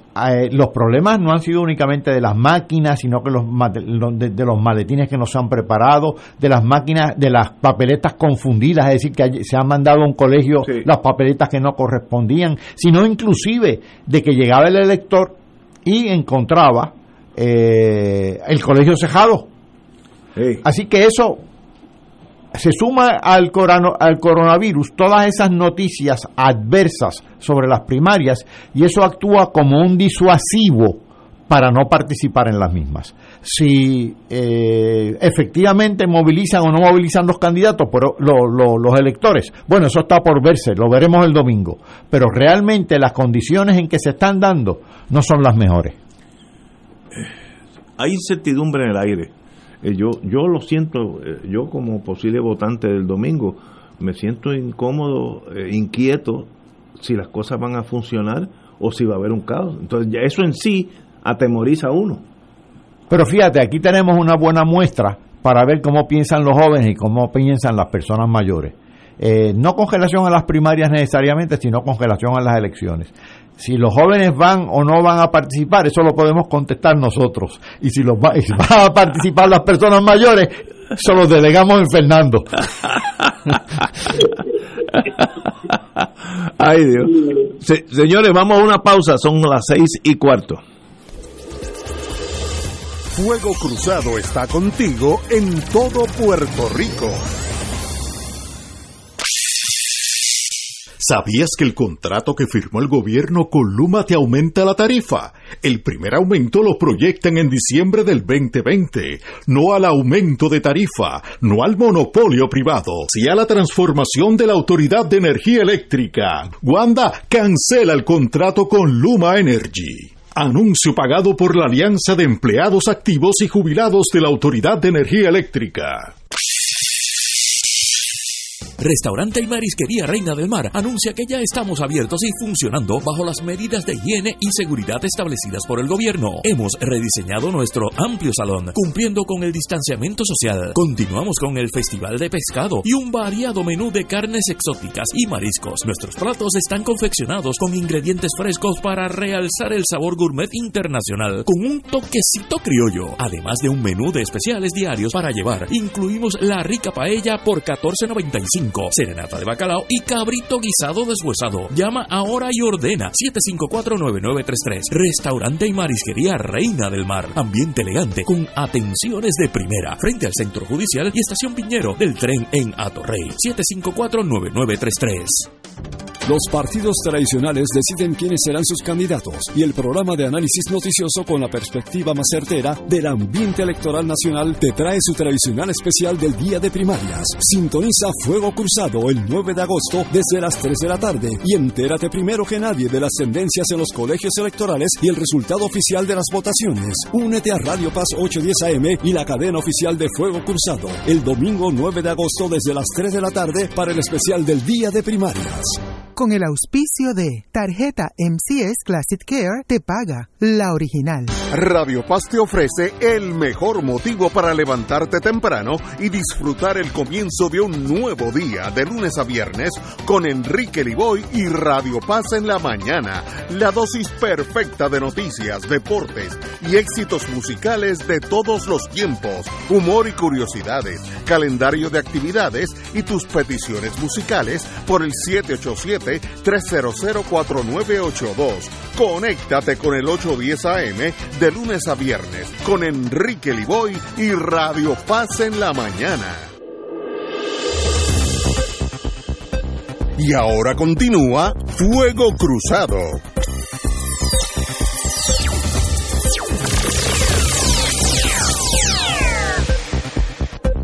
Vamos al mundo económico.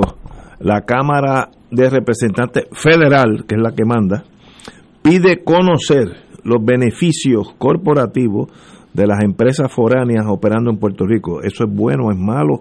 ¿Es para preocuparse ya con, con, con Trump y, la pandemia y el desastre nuestro en las primarias? Eh, ¿Es suficiente por una semana? Ahora la Cámara también quiere ponernos bajo la lupa. ¿Qué quiere decir eso, Catalá? Bueno, un, pequeño preámbulo aquí desde hace tiempo ya eh, el Partido Popular, y, concretamente el candidato comisionado residente Aníbal Acevedo Vila, ha estado tratando de rescatar, como suelen hacer el Partido Popular, la vieja, el viejo modelo de las 936. Y básicamente lo que estaba pidiendo es que, como hay una nueva legislación ahora de las empresas foráneas controladas desde el 2017, aprobada bajo la administración del presidente Trump, que un impuesto que se impone sobre los, los intangibles, se le llama guilty tax, porque Puerto Rico es exento, es pidiendo una excepción para Puerto Rico, cosa que yo lo veo cuesta arriba. Por otro lado, la comisionada residente, eh, Jennifer González, estaba pidiendo una especie de zonas, eh, declaración de unas zonas desventajadas, que aplicara un impuesto, un, crédito federal, contributivo federal, en esas zonas desventajadas definidas en función del, del, nivel de ingreso per cápita. Ahí trataba de que fuera compatible con la estadidad, claro, pero al definirlo en función del ingreso per cápita, la única zona desventajada que, que, que cualificaría sería Puerto Rico.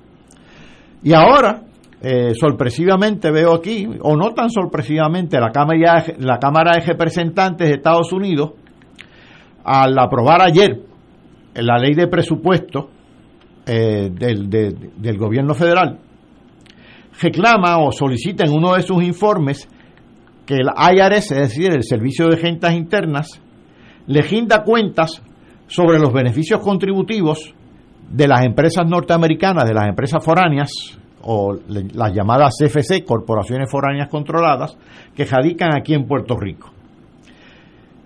El informe solicita a su vez un plan que detalle los cambios legislativos necesarios para convertir a Puerto Rico en una jurisdicción doméstica, no foránea. Y eso pues ha sido empujado por este líderes del Partido Nuevo Progresista y lo está, los está representando en cierta medida el congresista demócrata que se retira ahora en unos próximos meses, José Serrano. Esto viene jodando desde hace tiempo porque hace tiempo se le pidió un informe al IRS eh, sobre la cantidad de impuestos que las corporaciones foráneas han logrado evitar durante los pasados eh, cinco años. Al igual que la cantidad de impuestos territorios pagados localmente, es decir, los, cuando dicen los impuestos territoriales pagados localmente, los impuestos que hay, hay que, ha, que se pagan aquí en Puerto Rico, los que impone el gobierno de Puerto Rico. De hecho, desde hace años, muchos venimos diciendo que una de las maneras, una, una manera de primero eh, solidificar al fisco puertorriqueño y a la misma vez eh, lidiar más efectivamente con las corporaciones foráneas controladas que existen en todo el mundo, no es en Puerto Rico nada más, es esa, imponerle contribuciones a, los, a, a las contribuciones foráneas eh, controladas aquí en Puerto Rico, contribución sobre ingresos, de acuerdo a el reglamento del Departamento del Tesoro Federal, de suerte que puedan reclamar ese crédito allá. Eso no se ha hecho. Eh, la ley 154 que aprobó la administración de Fortuño no es eso, es otra cosa. Eso, aunque piden también el crédito, que está también en entredicho, eso no se ha hecho, se ha descuidado mucho eh, el, ese manejo desde que se eliminaron la, la, sección 936. Esto recuerdo, Fernando, que fue muy discutido para allá, para la transición aquella que se discutió del 89-91, pero eh, la eliminación de la 936 realmente fue una transición trunca porque esto suponía una revisión de la estructura fiscal en Puerto Rico que nunca se ha hecho y una readecuación completa. Y ahora la Cámara de Representantes pues vuelve a sacar del sombrero del mago eh, la eliminación de... ¿Qué, ¿Qué, implica eso? De las eso implicaría tratarnos domésticamente, yo no sé, porque si el, si el, si el si el territorio, si se le van a imponer contribuciones al territorio y el famosa el, el famoso principio de taxation without representation, pues va a hacer este pero si son domésticas pagarían contribuciones federales como exacto. si, como si estuviera trabajando en y ciertamente lo que mueve lo que mueve al, al, al IRS y lo que mueve al Departamento del Tesoro que le están pidiendo el informe son estos son recaudadores de impuestos le, le, le mueve eh, la bolsa la bolsa de, de dinero no eh, y lo que le, lo que mueve al PNP es su obsesión estadista vamos a ver qué pasa pero pero si se le va si se va la contribución la, la, la exención contributiva el IRS comete un error pensar que pues entonces se mudan para Mississippi y allí pagan taxes, porque esa compañía se puede ir para Irlanda o para Singapur o para México. Porque Puerto Rico entonces se convierte en el peor de todos los mundos. Ese sí que sería el peor de todos los mundos. El peor de todos. Porque Singapur tiene corporaciones foráneas controladas de, de, de Estados Unidos, como la tiene República Dominicana. Como la tiene China. Exactamente. Pero entonces, están buscando, eh, o, o, es parte de la locura de Trump, que quieren este que Puerto Rico contribuya más al fisco federal. Bueno, esto no es necesariamente Trump, esto se está dando en la sí. Cámara de Representantes donde los demócratas ah, tienen ¿verdad? mayoría. Cierto, es peor entonces, porque entonces no es no es una de las salidas de Trump, sino que es el establishment, que es peor. Eso es así. Wow. Fernando. Bueno, es que aquí, tanto populares como PNP están empeñados en una solución que no tiene futuro. La solución del Partido Popular históricamente la había visto como la más atractiva era eh, el estatus privilegiado de usar la ausencia de contribuciones federales de un régimen local muy bajito para tener un, una ventaja competitiva. Eso se vino abajo. Y hoy día en los Unidos, si sobre algo hay consenso, es un concepto en contra de los llamados paraísos fiscales. Y ellos deciden que darle a Puerto Rico ese tipo de privilegio sería eh, fomentar un paraíso en Puerto Rico y además que también estas personas saben que el régimen de paraíso fiscal en Puerto Rico, que duró tantas décadas, nunca logró que Puerto Rico dejara de ser jurisdicción más pobre de los Estados Unidos, con una tercera parte del ingreso per cápita de los Estados Unidos y la mitad del ingreso per cápita del Estado más pobre. Así que esto aún en su mejor momento, aunque fue beneficioso para unos sectores de clase media y de clase acomodada en Puerto Rico, no fue solución al problema del subdesarrollo económico Los PNP, por otro lado, temerosos de que la uniformidad contributiva de la estabilidad condene a Puerto Rico a hacer una especie de conservación económica, eh, sin ningún tipo de diferencia comparativa que lo ayude a desarrollarse, pues entonces se inventa la que describió perfectmente el doctor catalán, de decir, vamos a darle ventaja contributiva no a los territorios, sino a las muy pobres. Y entonces tú defines son los pobres de una manera que todo Puerto Rico cualifica, y una que otro condado muy pobre en Mississippi o no sé dónde. Pero eso es pensar que los americanos son tontos. Lo que pasa es que eso le permite a los estadistas de Puerto Rico decir, ya ustedes ven, yo tengo una propuesta que lograría el mismo propósito que la de los populares, pero además yo tendría dos senadores y cinco representantes. Y mientras siga en este juego de cada cual con una quincalla desacreditada, eh, pues se están con esa, eh, con esa comparsa, mientras el país se sigue empobreciendo. Y esta teoría más reciente de que hay que darle tratamiento contributivo a, eh, preferente a las farmacéuticas para que se vengan de China y vamos a para que se vengan de Puerto Rico, hoy él no se darse cuenta de eh, eh, ese tratamiento preferente si lo dan, harán no para que se en Puerto Rico, sino para que se establezcan en Florida un indiano, para estar todavía más protegidos en términos de seguridad nacional. Así es que todos evadiendo enfrentar el mismo problema, que es que Puerto Rico, la ausencia de instrumentos de soberanía nacional, pide poder diseñar una política de desarrollo económico. Yo, yo tengo una pregunta para ti eh, que tiene que ver con esto. Vamos a una pausa, son las seis y media, y regresamos y seguimos con este tema. Vamos a una pausa. Fuego Cruzado está contigo en todo Puerto Rico.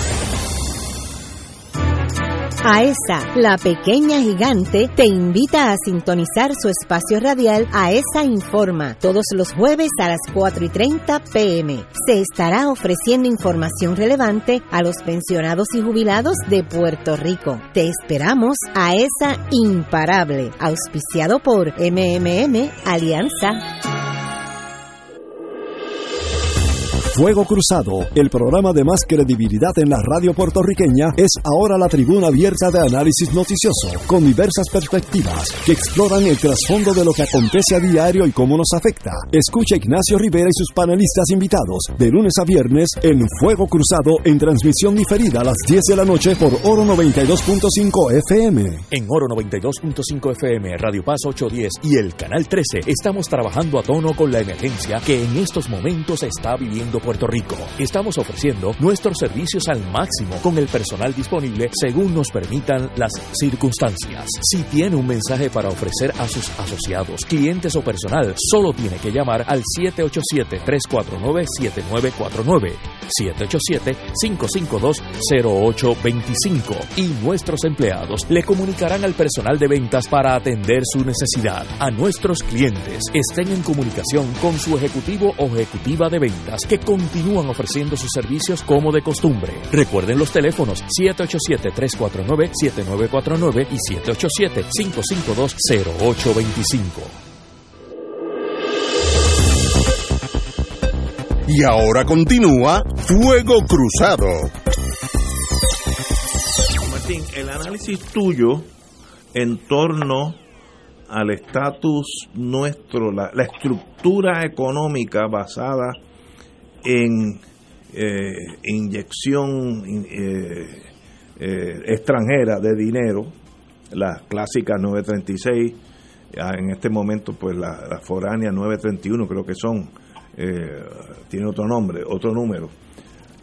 Pero obviamente eso es una dádiva del Internal Revenue Code que nos da una exención que nos nos permite que unas compañías digan, bueno, si yo produzco allí, pues la aspirina, pues voy a hacer más dinero que si la produzco en Mississippi.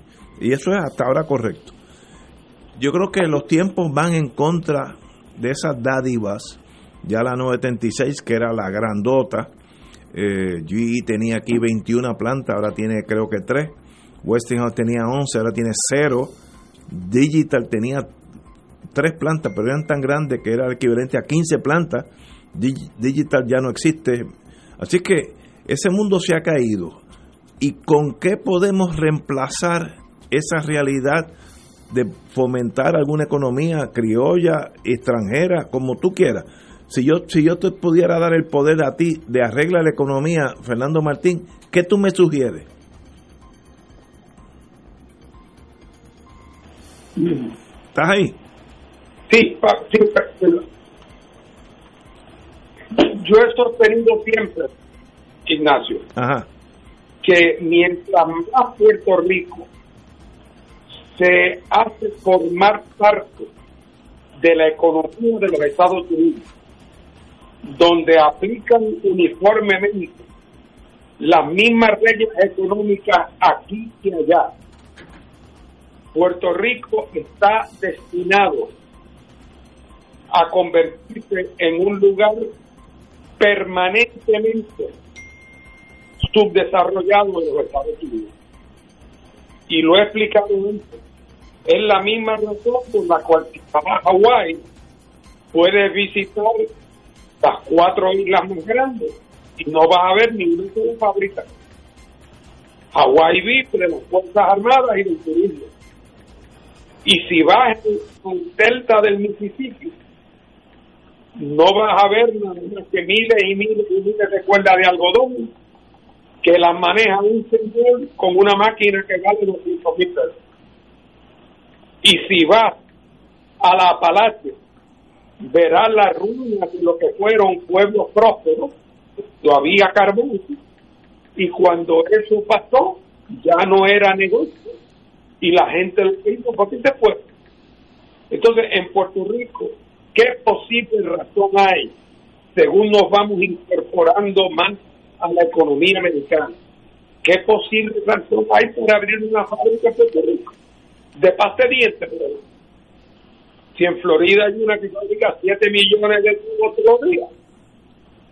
Así es que, en la medida que nos incorporamos cada vez más, eh, se van aplicando las leyes de la división de trabajo de la economía americana y Puerto Rico está condenado a perder eh, todo estímulo de vida económica propia y se irá despoblando.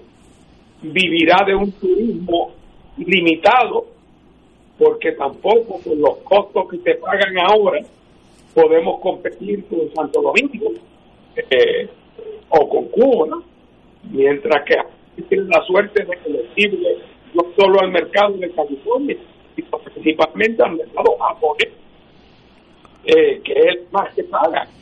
Así que la, en, en medida que nos hemos ido integrando a la economía americana, nos hemos ido buscando con nuestra propia cosa. Si a eso que ocurre que la posibilidad de mantener artificialmente incentivos para un desarrollo económico autóctono, a eso se le está venciendo en la historia, porque en Estados Unidos hay una fobia institucional contra, la, contra los paraísos fiscales te das cuenta que el paraíso fiscal no tiene futuro, ni con el nombre de 36 en la colonia, ni con el nombre de zonas de pobreza en la estabilidad. Catará. Bueno, fíjate que lo que dice Fernando, en cierta medida, algunos de los líderes estadistas aquí en Puerto Rico lo han confesado. Cuando la comisionada residente pide para Puerto Rico que sea declarada una zona discapacitada y que sea declarada cualquier otra zona discapacitada en Estados Unidos con unos ingresos per cápita bien bajos para cualificar. Lo que está diciendo es que para Puerto Rico ser Estado tiene que ser continuamente una zona discapacitada, porque si salimos de esa zona discapacitada tenemos que pagar contribuciones. Y Homero lo decía de otra manera, la estabilidad es para los pobres, es decir, es un Estado que tiene que tener unos dispositivos contributivos que solamente los tiene una zona discapacitada y unos beneficios en términos de bienestar social, pero no es un mecanismo de desarrollo. Y con relación a lo del paraíso fiscal, también se viene acusando desde hace tiempo que el ELA se había convertido en eso, siempre lo fue, un paraíso fiscal. A mí me llamó la atención hace unos dos o tres años el último informe que le hicieron al gobernador Alejandro García Padilla, eh, sus asesores, la, la firma esa grande multinacional norteamericana, KPMG, sobre la reforma contributiva, que tiene todo un capítulo ese, ese informe de la KPMG donde señala de manera casi, parece que se sorprendieron los asesores, dice, pero caramba, eh, al comparar el ingreso contributivo en Puerto Rico con su ingreso nacional bruto eh, de Puerto Rico, resulta relativamente bajo, aun cuando se compara con tales y tales y tales paraísos fiscales. Recuerdo que mencionaban las Bahamas y demás. Así que estábamos ya ubicados en la zona de los paraísos fiscales y ya los paraísos fiscales están bajo la mirilla de varios países, empezando por los países de la Unión Europea, la propia Unión Europea y por Estados Unidos. Así que, ¿cuál es el, el futuro de Puerto Rico? ¿Ser una zona discapacitada como propone el PNP? O ser un paraíso fiscal como propone el Partido Popular Democrático. De hecho, la zona discapacitada se convierte también en, cierta medida en un paraíso fiscal. Ciertamente ese no es futuro. Y estos, estas movidas que se dan en, en la Cámara de Representantes y que se han dado anteriormente y que se, dan en el Ejecutivo también vía el Departamento del Tesoro, eh, lo que apuntan es hacia eso, diciendo, espérate, esto, aquí hay una anomalía, hay una anomalía en Puerto Rico. Eh, Puerto Rico es un algo, un, un- cuerpo extraño, es una criatura política extraña. Y es extraña la criatura política existente y es extraña la manera en que los estadistas proponen la estadidad. Pero entonces, ¿qué alternativa tenemos? De la pregunta de la mejor buena fe y candidez. ¿Qué hacemos? ¿O seguimos por, por el barranco para abajo hacia eh, el desastre total, la emigración de, de un millón más de puertorriqueños? ¿O, ¿O qué alternativa tenemos, si alguna, otra? Fernando. Bueno, nosotros tenemos una alternativa que han tenido todos los países del mundo. Tienes que crear una, una, unas condiciones propicias para que ya sea el capital privado o si no capital público invierta en un proceso de desarrollo de infraestructura, de desarrollo de fábrica. Oye, tú sabes cuál lo que gasta el pueblo de Puerto Rico en consumo. Eh, voy, voy a usar un ejemplo nada más, que no es el mejor. Yo no estoy pretendiendo que se fabriquen automóviles en Puerto Rico. Pero en Puerto Rico hasta el otro día se estaban vendiendo 100 mil carros nuevos al año. Correcto. 100 mil. Nacio. Carros nuevos 100 mil. Eh, obviamente el dinero ese que, que usamos para comprar el 85% de la comida que importamos, una buena parte de lo que usamos para vestir, de los materiales de construcción que utilizamos para nuestra casa. Mucho de eso puede hacerse en Puerto Rico si hay los instrumentos para proteger inicialmente la producción local. En alguna de esas áreas pueden lograr eficiencia tal que haga el producto uno exportable. Si tenemos una buena infraestructura y si la administramos bien, es lo que han hecho los países del mundo eh, cada cual con sus particulares. Lo que no es es pensar que en Puerto Rico, que, todo el mundo viva, el gobierno federal y desatender el tejido productivo. Por eso es que solamente el 40% de nuestra fuerza laboral eh, eh, eh, es de los sitios más bajos en el mundo. No te quiero ni contar, porque tú lo sabes perfectamente bien, que son las consecuencias sociales y culturales de que más de la mitad del país viva de falta a la cultura del trabajo, la responsabilidad pública. Wow. Yo, yo te voy a hacer una pregunta a ti, este Ignacio. Ah. Una pregunta bien sencilla. Fácil. Fíjate, este es bien fácil. Si es de economía, ese Eh, es el tema. No, no, mío. no, es bien fácil. Te, te aseguro que no se ¿Tú la te acuerdas cuando que- yo te creo que la- lo, lo comenté una vez aquí, pero te, voy a- te lo voy a hacer en términos de pregunta. Ernest Frankel, un economista norteamericano, hizo un estudio sobre el, pro- la, pro- el- la propuesta del, del puerto de transbordo acuerdo. allá en Ponce y señaló que era viable y era viable y se, y se, se podía acompañar de una serie de industrias o de empresas satélites que iban a utilizar ese puerto para de efectivamente de transbordo y añadir valor, de valor añadido. Pero citó tres restricciones. Una, la ley de cabotaje. Dos, el, si- el sistema aduanero estadounidense. Y tres, la incapacidad de Puerto Rico de hacer tratados comerciales. Ahora bien, pues si yo elimino las tres cosas, ¿cómo se llama? ¿Cómo se llama eso? Soberanía. Sí, exactamente. No, no, es que la- hasta ahora estamos bien. Exactamente. Esa es la contestación. Yo sé, y yo he dicho aquí varias veces, de eso sé un poquitito por mi vida anterior, que el superpuerto era un nati muerto. Mire, en, en Panamá, que tiene soberanía, y no estoy abogando por la independencia, estoy diciendo las cosas como son. un, eh, en el mundo marítimo comercial, no militar, eh, hay unas licencias, eh, se llaman UNITAS, que, que una vez que tú tienes eso, pues tú tienes esa licencia para cualquier barco de cualquier bandera. Es como un colegio de abogados. Si tú tienes licencia de abogado, pues puedes practicar leyes donde tú quieras en Puerto Rico, pues lo mismo en el mundo entero. Y tú tienes una licencia de electricista. Y llegas en el barco Bremen al puerto de Panamá y allí mismo te apea la aduana. Sabe que tú vas a buscar otro barco, pero esa semana, esos 10 días te quedas en Panamá, pues la aduana tiene que permitir ese, esa realidad. Mira, Chencho Smith llegó, eh, no le gustó el barco porque el capitán era muy mandón y se quiere apear, se apea en el primer puerto que es Panamá. Allí espera, hay hasta un lugar en la calle España que es gigantesco, como una cafetería bien grande, pero gigantesca, donde allí se reúnen, pues mira, yo estoy buscando un electricista, un, un, navegante, un mecánico de, barco, de, de, motores, y entonces cuando viene el otro barco que necesita un electricista, a la semana recoge ese señor que ya tiene la licencia y se va.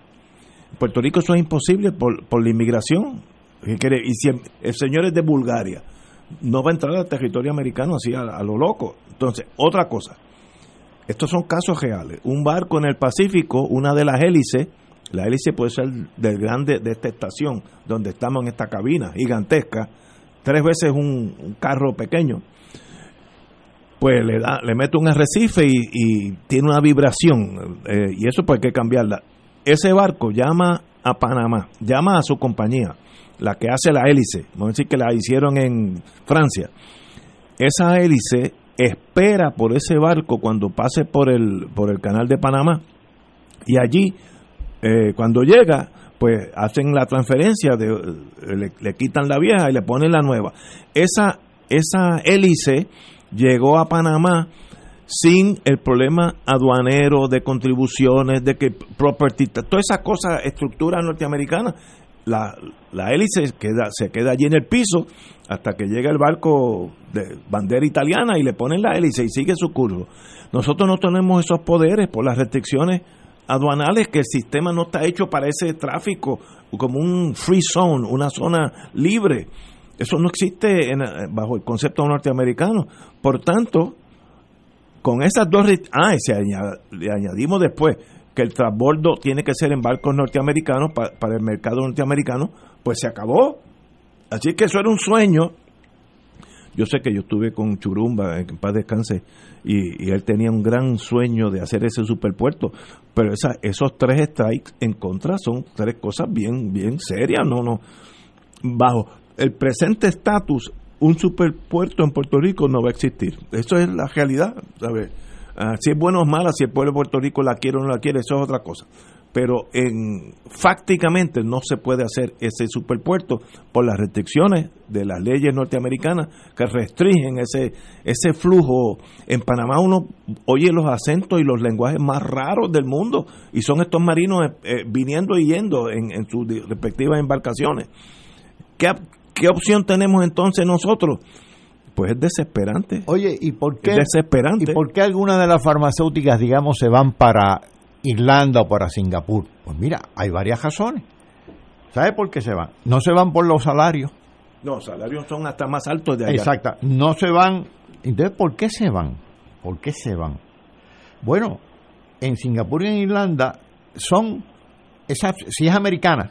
Oye, porque también tenemos que pensar en Puerto Rico que tendríamos ventajas si tenemos todos esos poderes de inversión de Europa, de inversión de China, de inversión de Japón, que ahora está bastante restringida. es, marginal si existe.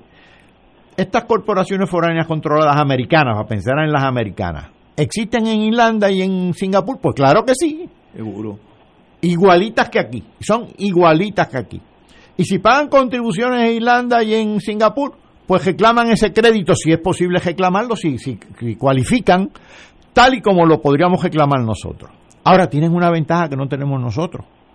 Singapur le puede decir a una empresa eh, farmacéutica que se establezca allá, caramba, yo tengo, puedes producir aquí, eh, te voy a cobrar unas contribuciones, pero tengo un tratado comercial con Australia, o con Nueva Zelanda, o con China. Eh, es un mercadito de mil y pico de millones y, y yo tengo un tratado de que, podemos exportar hacia allá. Te estoy aumentando la clientela. ¿Qué clientela le aumentamos nosotros aquí en Puerto Rico a las farmacéuticas? Ninguna. Yo me acuerdo un caso que yo vivía cuando ya me iba de General Electric, que allí hizo una planta en ahí, o Singapur o Malasia, una de esas dos, de circuit breakers, interruptores de electricidad. Pero ese país, creo que era Malasia, tenía a su vez un tratado con Chile, que entonces el interruptor ese podía ir a Chile eh, sin restricción ninguna. Pues eso es lo que tú estás diciendo, eso lo viví yo en Malasia, Chile, algo así. Pues Puerto Rico no puede hacer. No, no, no. No, puede. Pero eh, eh, mi- Puerto mi Rico pregunta- es- es- es como yo digo a veces, es, es, como, es como un carpintero que lo único que tiene es un martillo en la mano, no tiene el cejucho, no tiene la sieja, no tiene- pues entonces la casa está desvencijada y va a estar y va, a- y va a seguir desvencijada Pero- mientras solamente tenga el martillo en la mano. Wow, no me están dando mucha. No ha sido un buen Pues día cuando tú tienes un martillo en la mano, toda la realidad te parece un clavo y la realidad no es un clavo. Vamos a una pausa, amigo. Fuego Cruzado está contigo en todo Puerto Rico. 2.6 millones de autos en Puerto Rico, algunos de ellos con desperfectos.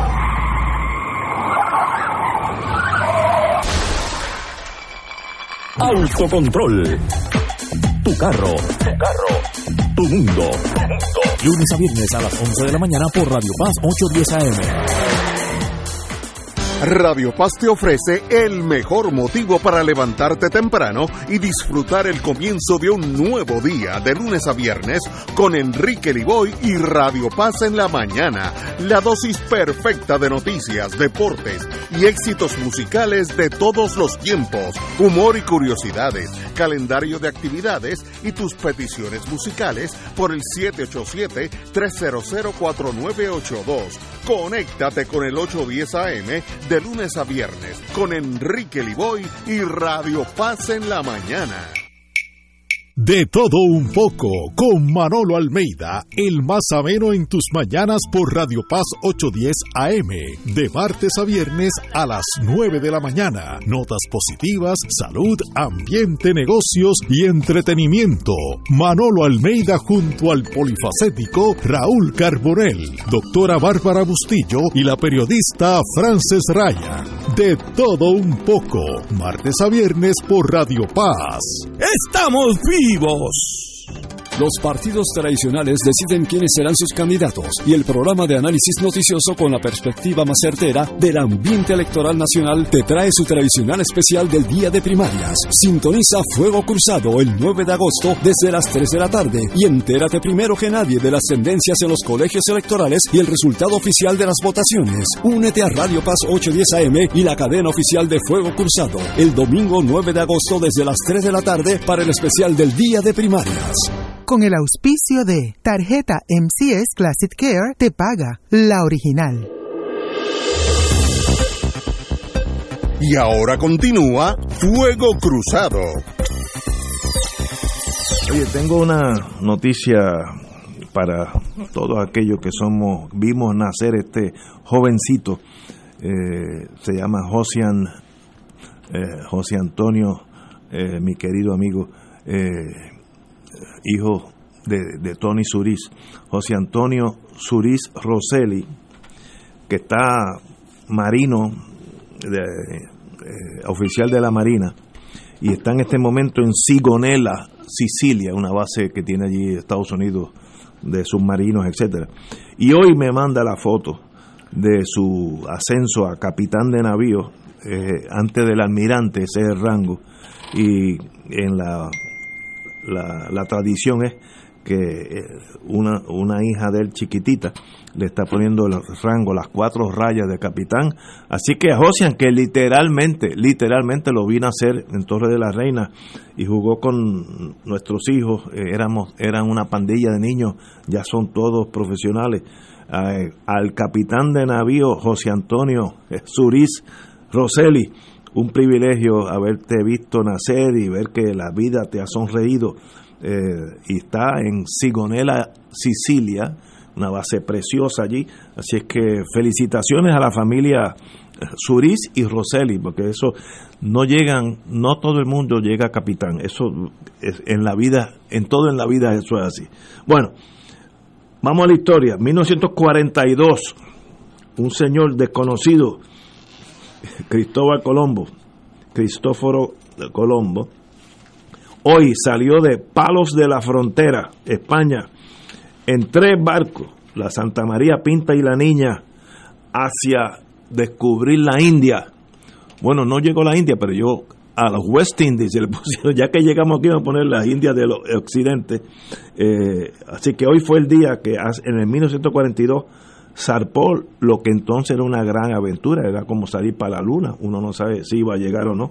Así que de verdad al italiano, los españoles se lo echan a, su, a su destino, pero en realidad era italiano, de Génova, eh, salió de Palos de la Frontera. Eh, 1914, Alemania invade Bélgica y declara la guerra a Francia. Comienza la Primera Guerra Mundial que dejó más de un millón de muertos. Fue una catástrofe. Bueno, la Segunda Guerra costó 56 millones de muertos, así que dejó la primera por, por mucho, mucho eh, eh, pequeñísima. Eh, y en el mundo federal, voy a, esto antes de irnos, se anuncia la reválida federal, noviembre 14, usted vota el 3 y una semana después puede coger la reválida en la Universidad Interamericana, el, ahí en Atorrey. Tiene que mandar por email las solicitudes, aquellos que son abogados y quieren ser miembros del Federal Bar, eh, no later than August 21, 21 de agosto del 20. Eh, pues eso se hace todo electrónicamente como el día de hoy. Si no, pues llame a la oficina allá y pregunte cómo se... Pero este es un anuncio que me han pedido que lo, que lo indique aquí porque hay varios abogados que ya pasaron la reválida local y le desean, desean eh, pasar la reválida federal, que eh, si pasaste la local, la federal es bastante sencilla en ese sentido. Anyway, nos quedamos y yo creo que tenemos... Oye, yo yo tenía un amigo, este eh, ahora que te estoy oyendo hablar de Cristóbal Colón. Cristóforo Colón. Pues era un amigo que parece que no, no tenía muy buena opinión de los economistas. Y decía que el primer economista fue Cristóbal Colón porque nunca supo hacia dónde iba, no supo a dónde llegó y todos sus viajes fueron financiados por el gobierno. Oye, hablando, de, hablando del procerato de esa época, recuerdo el cuento aquel que alguien me decía, ¿quién fue el hombre de más visión en la historia de Puerto Rico? Yo era un niño cuando oí la pregunta y yo no sabía y le pregunté a mi abuelo, le dije, ¿quién, quién, quién fue? Y él me dijo, Juan Ponce de León. Yo digo, pero yo digo, papá, ¿cómo tú vas a decir que Juan Ponce de León fue el hombre de más visión en la historia de Puerto Rico? me dice, imagínate, me dice, claro que sí. Hace 500 años compró en Caparra frente a la número 2.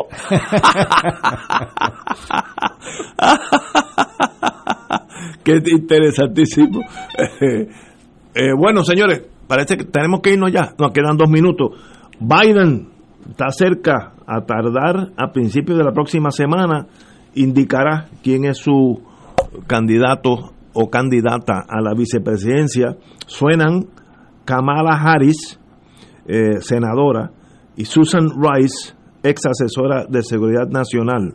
También suenan Elizabeth Warren de Massachusetts, Tammy Duckworth de Illinois y la congresista Karen Bass, California y Val Demings, Florida. ¿Eso tiene alguna importancia, alguna relevancia, Fernando? Bueno, para Puerto Rico no sabemos, porque hasta ahora los presidentes de Estados Unidos, eh, liberales, conservadores, simpáticos, antipáticos, pobres y ricos, todos han tenido la misma política, la promoción del colonialismo en Puerto Rico. Eh, blancos y negros incluye, incluidos. Eh, así que no hay por qué anticipar que, que la personalidad de ninguno de ellos sea eh, positiva. Pero claro, por otro lado es difícil pensar, olvídate ahora de Puerto Rico, para la humanidad, ojalá el que sea salga de Trump.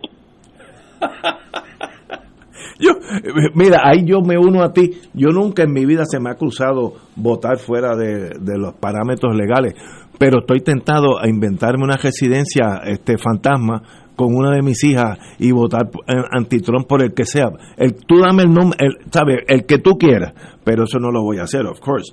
Pero es que no es para menos. Mira, cuando estaba hablando Fernando Cabanilla al principio del programa, eh, yo le iba a preguntar sobre el número de, pruebas y cómo, pues, mientras más pruebas se hacen, pues más casos y demás. Pero eso se me parecía al discurso de Trump y francamente me inhibí, me abstuve de hacerlo porque el, mero hecho de que se me pueda asociar, aunque de lejos, con una opinión sobre Trump. ¿Qué tú crees, Fernando? Bueno, me pasó igual. Cuando yo traje el tema de la positividad, eh, Cabanilla me contestó como si yo estuviese utilizando el argumento de Trump de que en Estados Unidos hay mucho hay muchos casos porque es que hay muchas pruebas. Eso, un, un doctor este fin de semana en esos programas de los domingos dijo, la teoría de, de, de Trump es, en un cuarto oscuro, si tú no prendes una, un flashlight, no ves la pared. Entonces, pues la pared no existe. Eh, es la misma. O sea, si tú prendes el flashlight, vas a ver la pared, pero si lo apagas, la pared sigue ahí, que es la pandemia.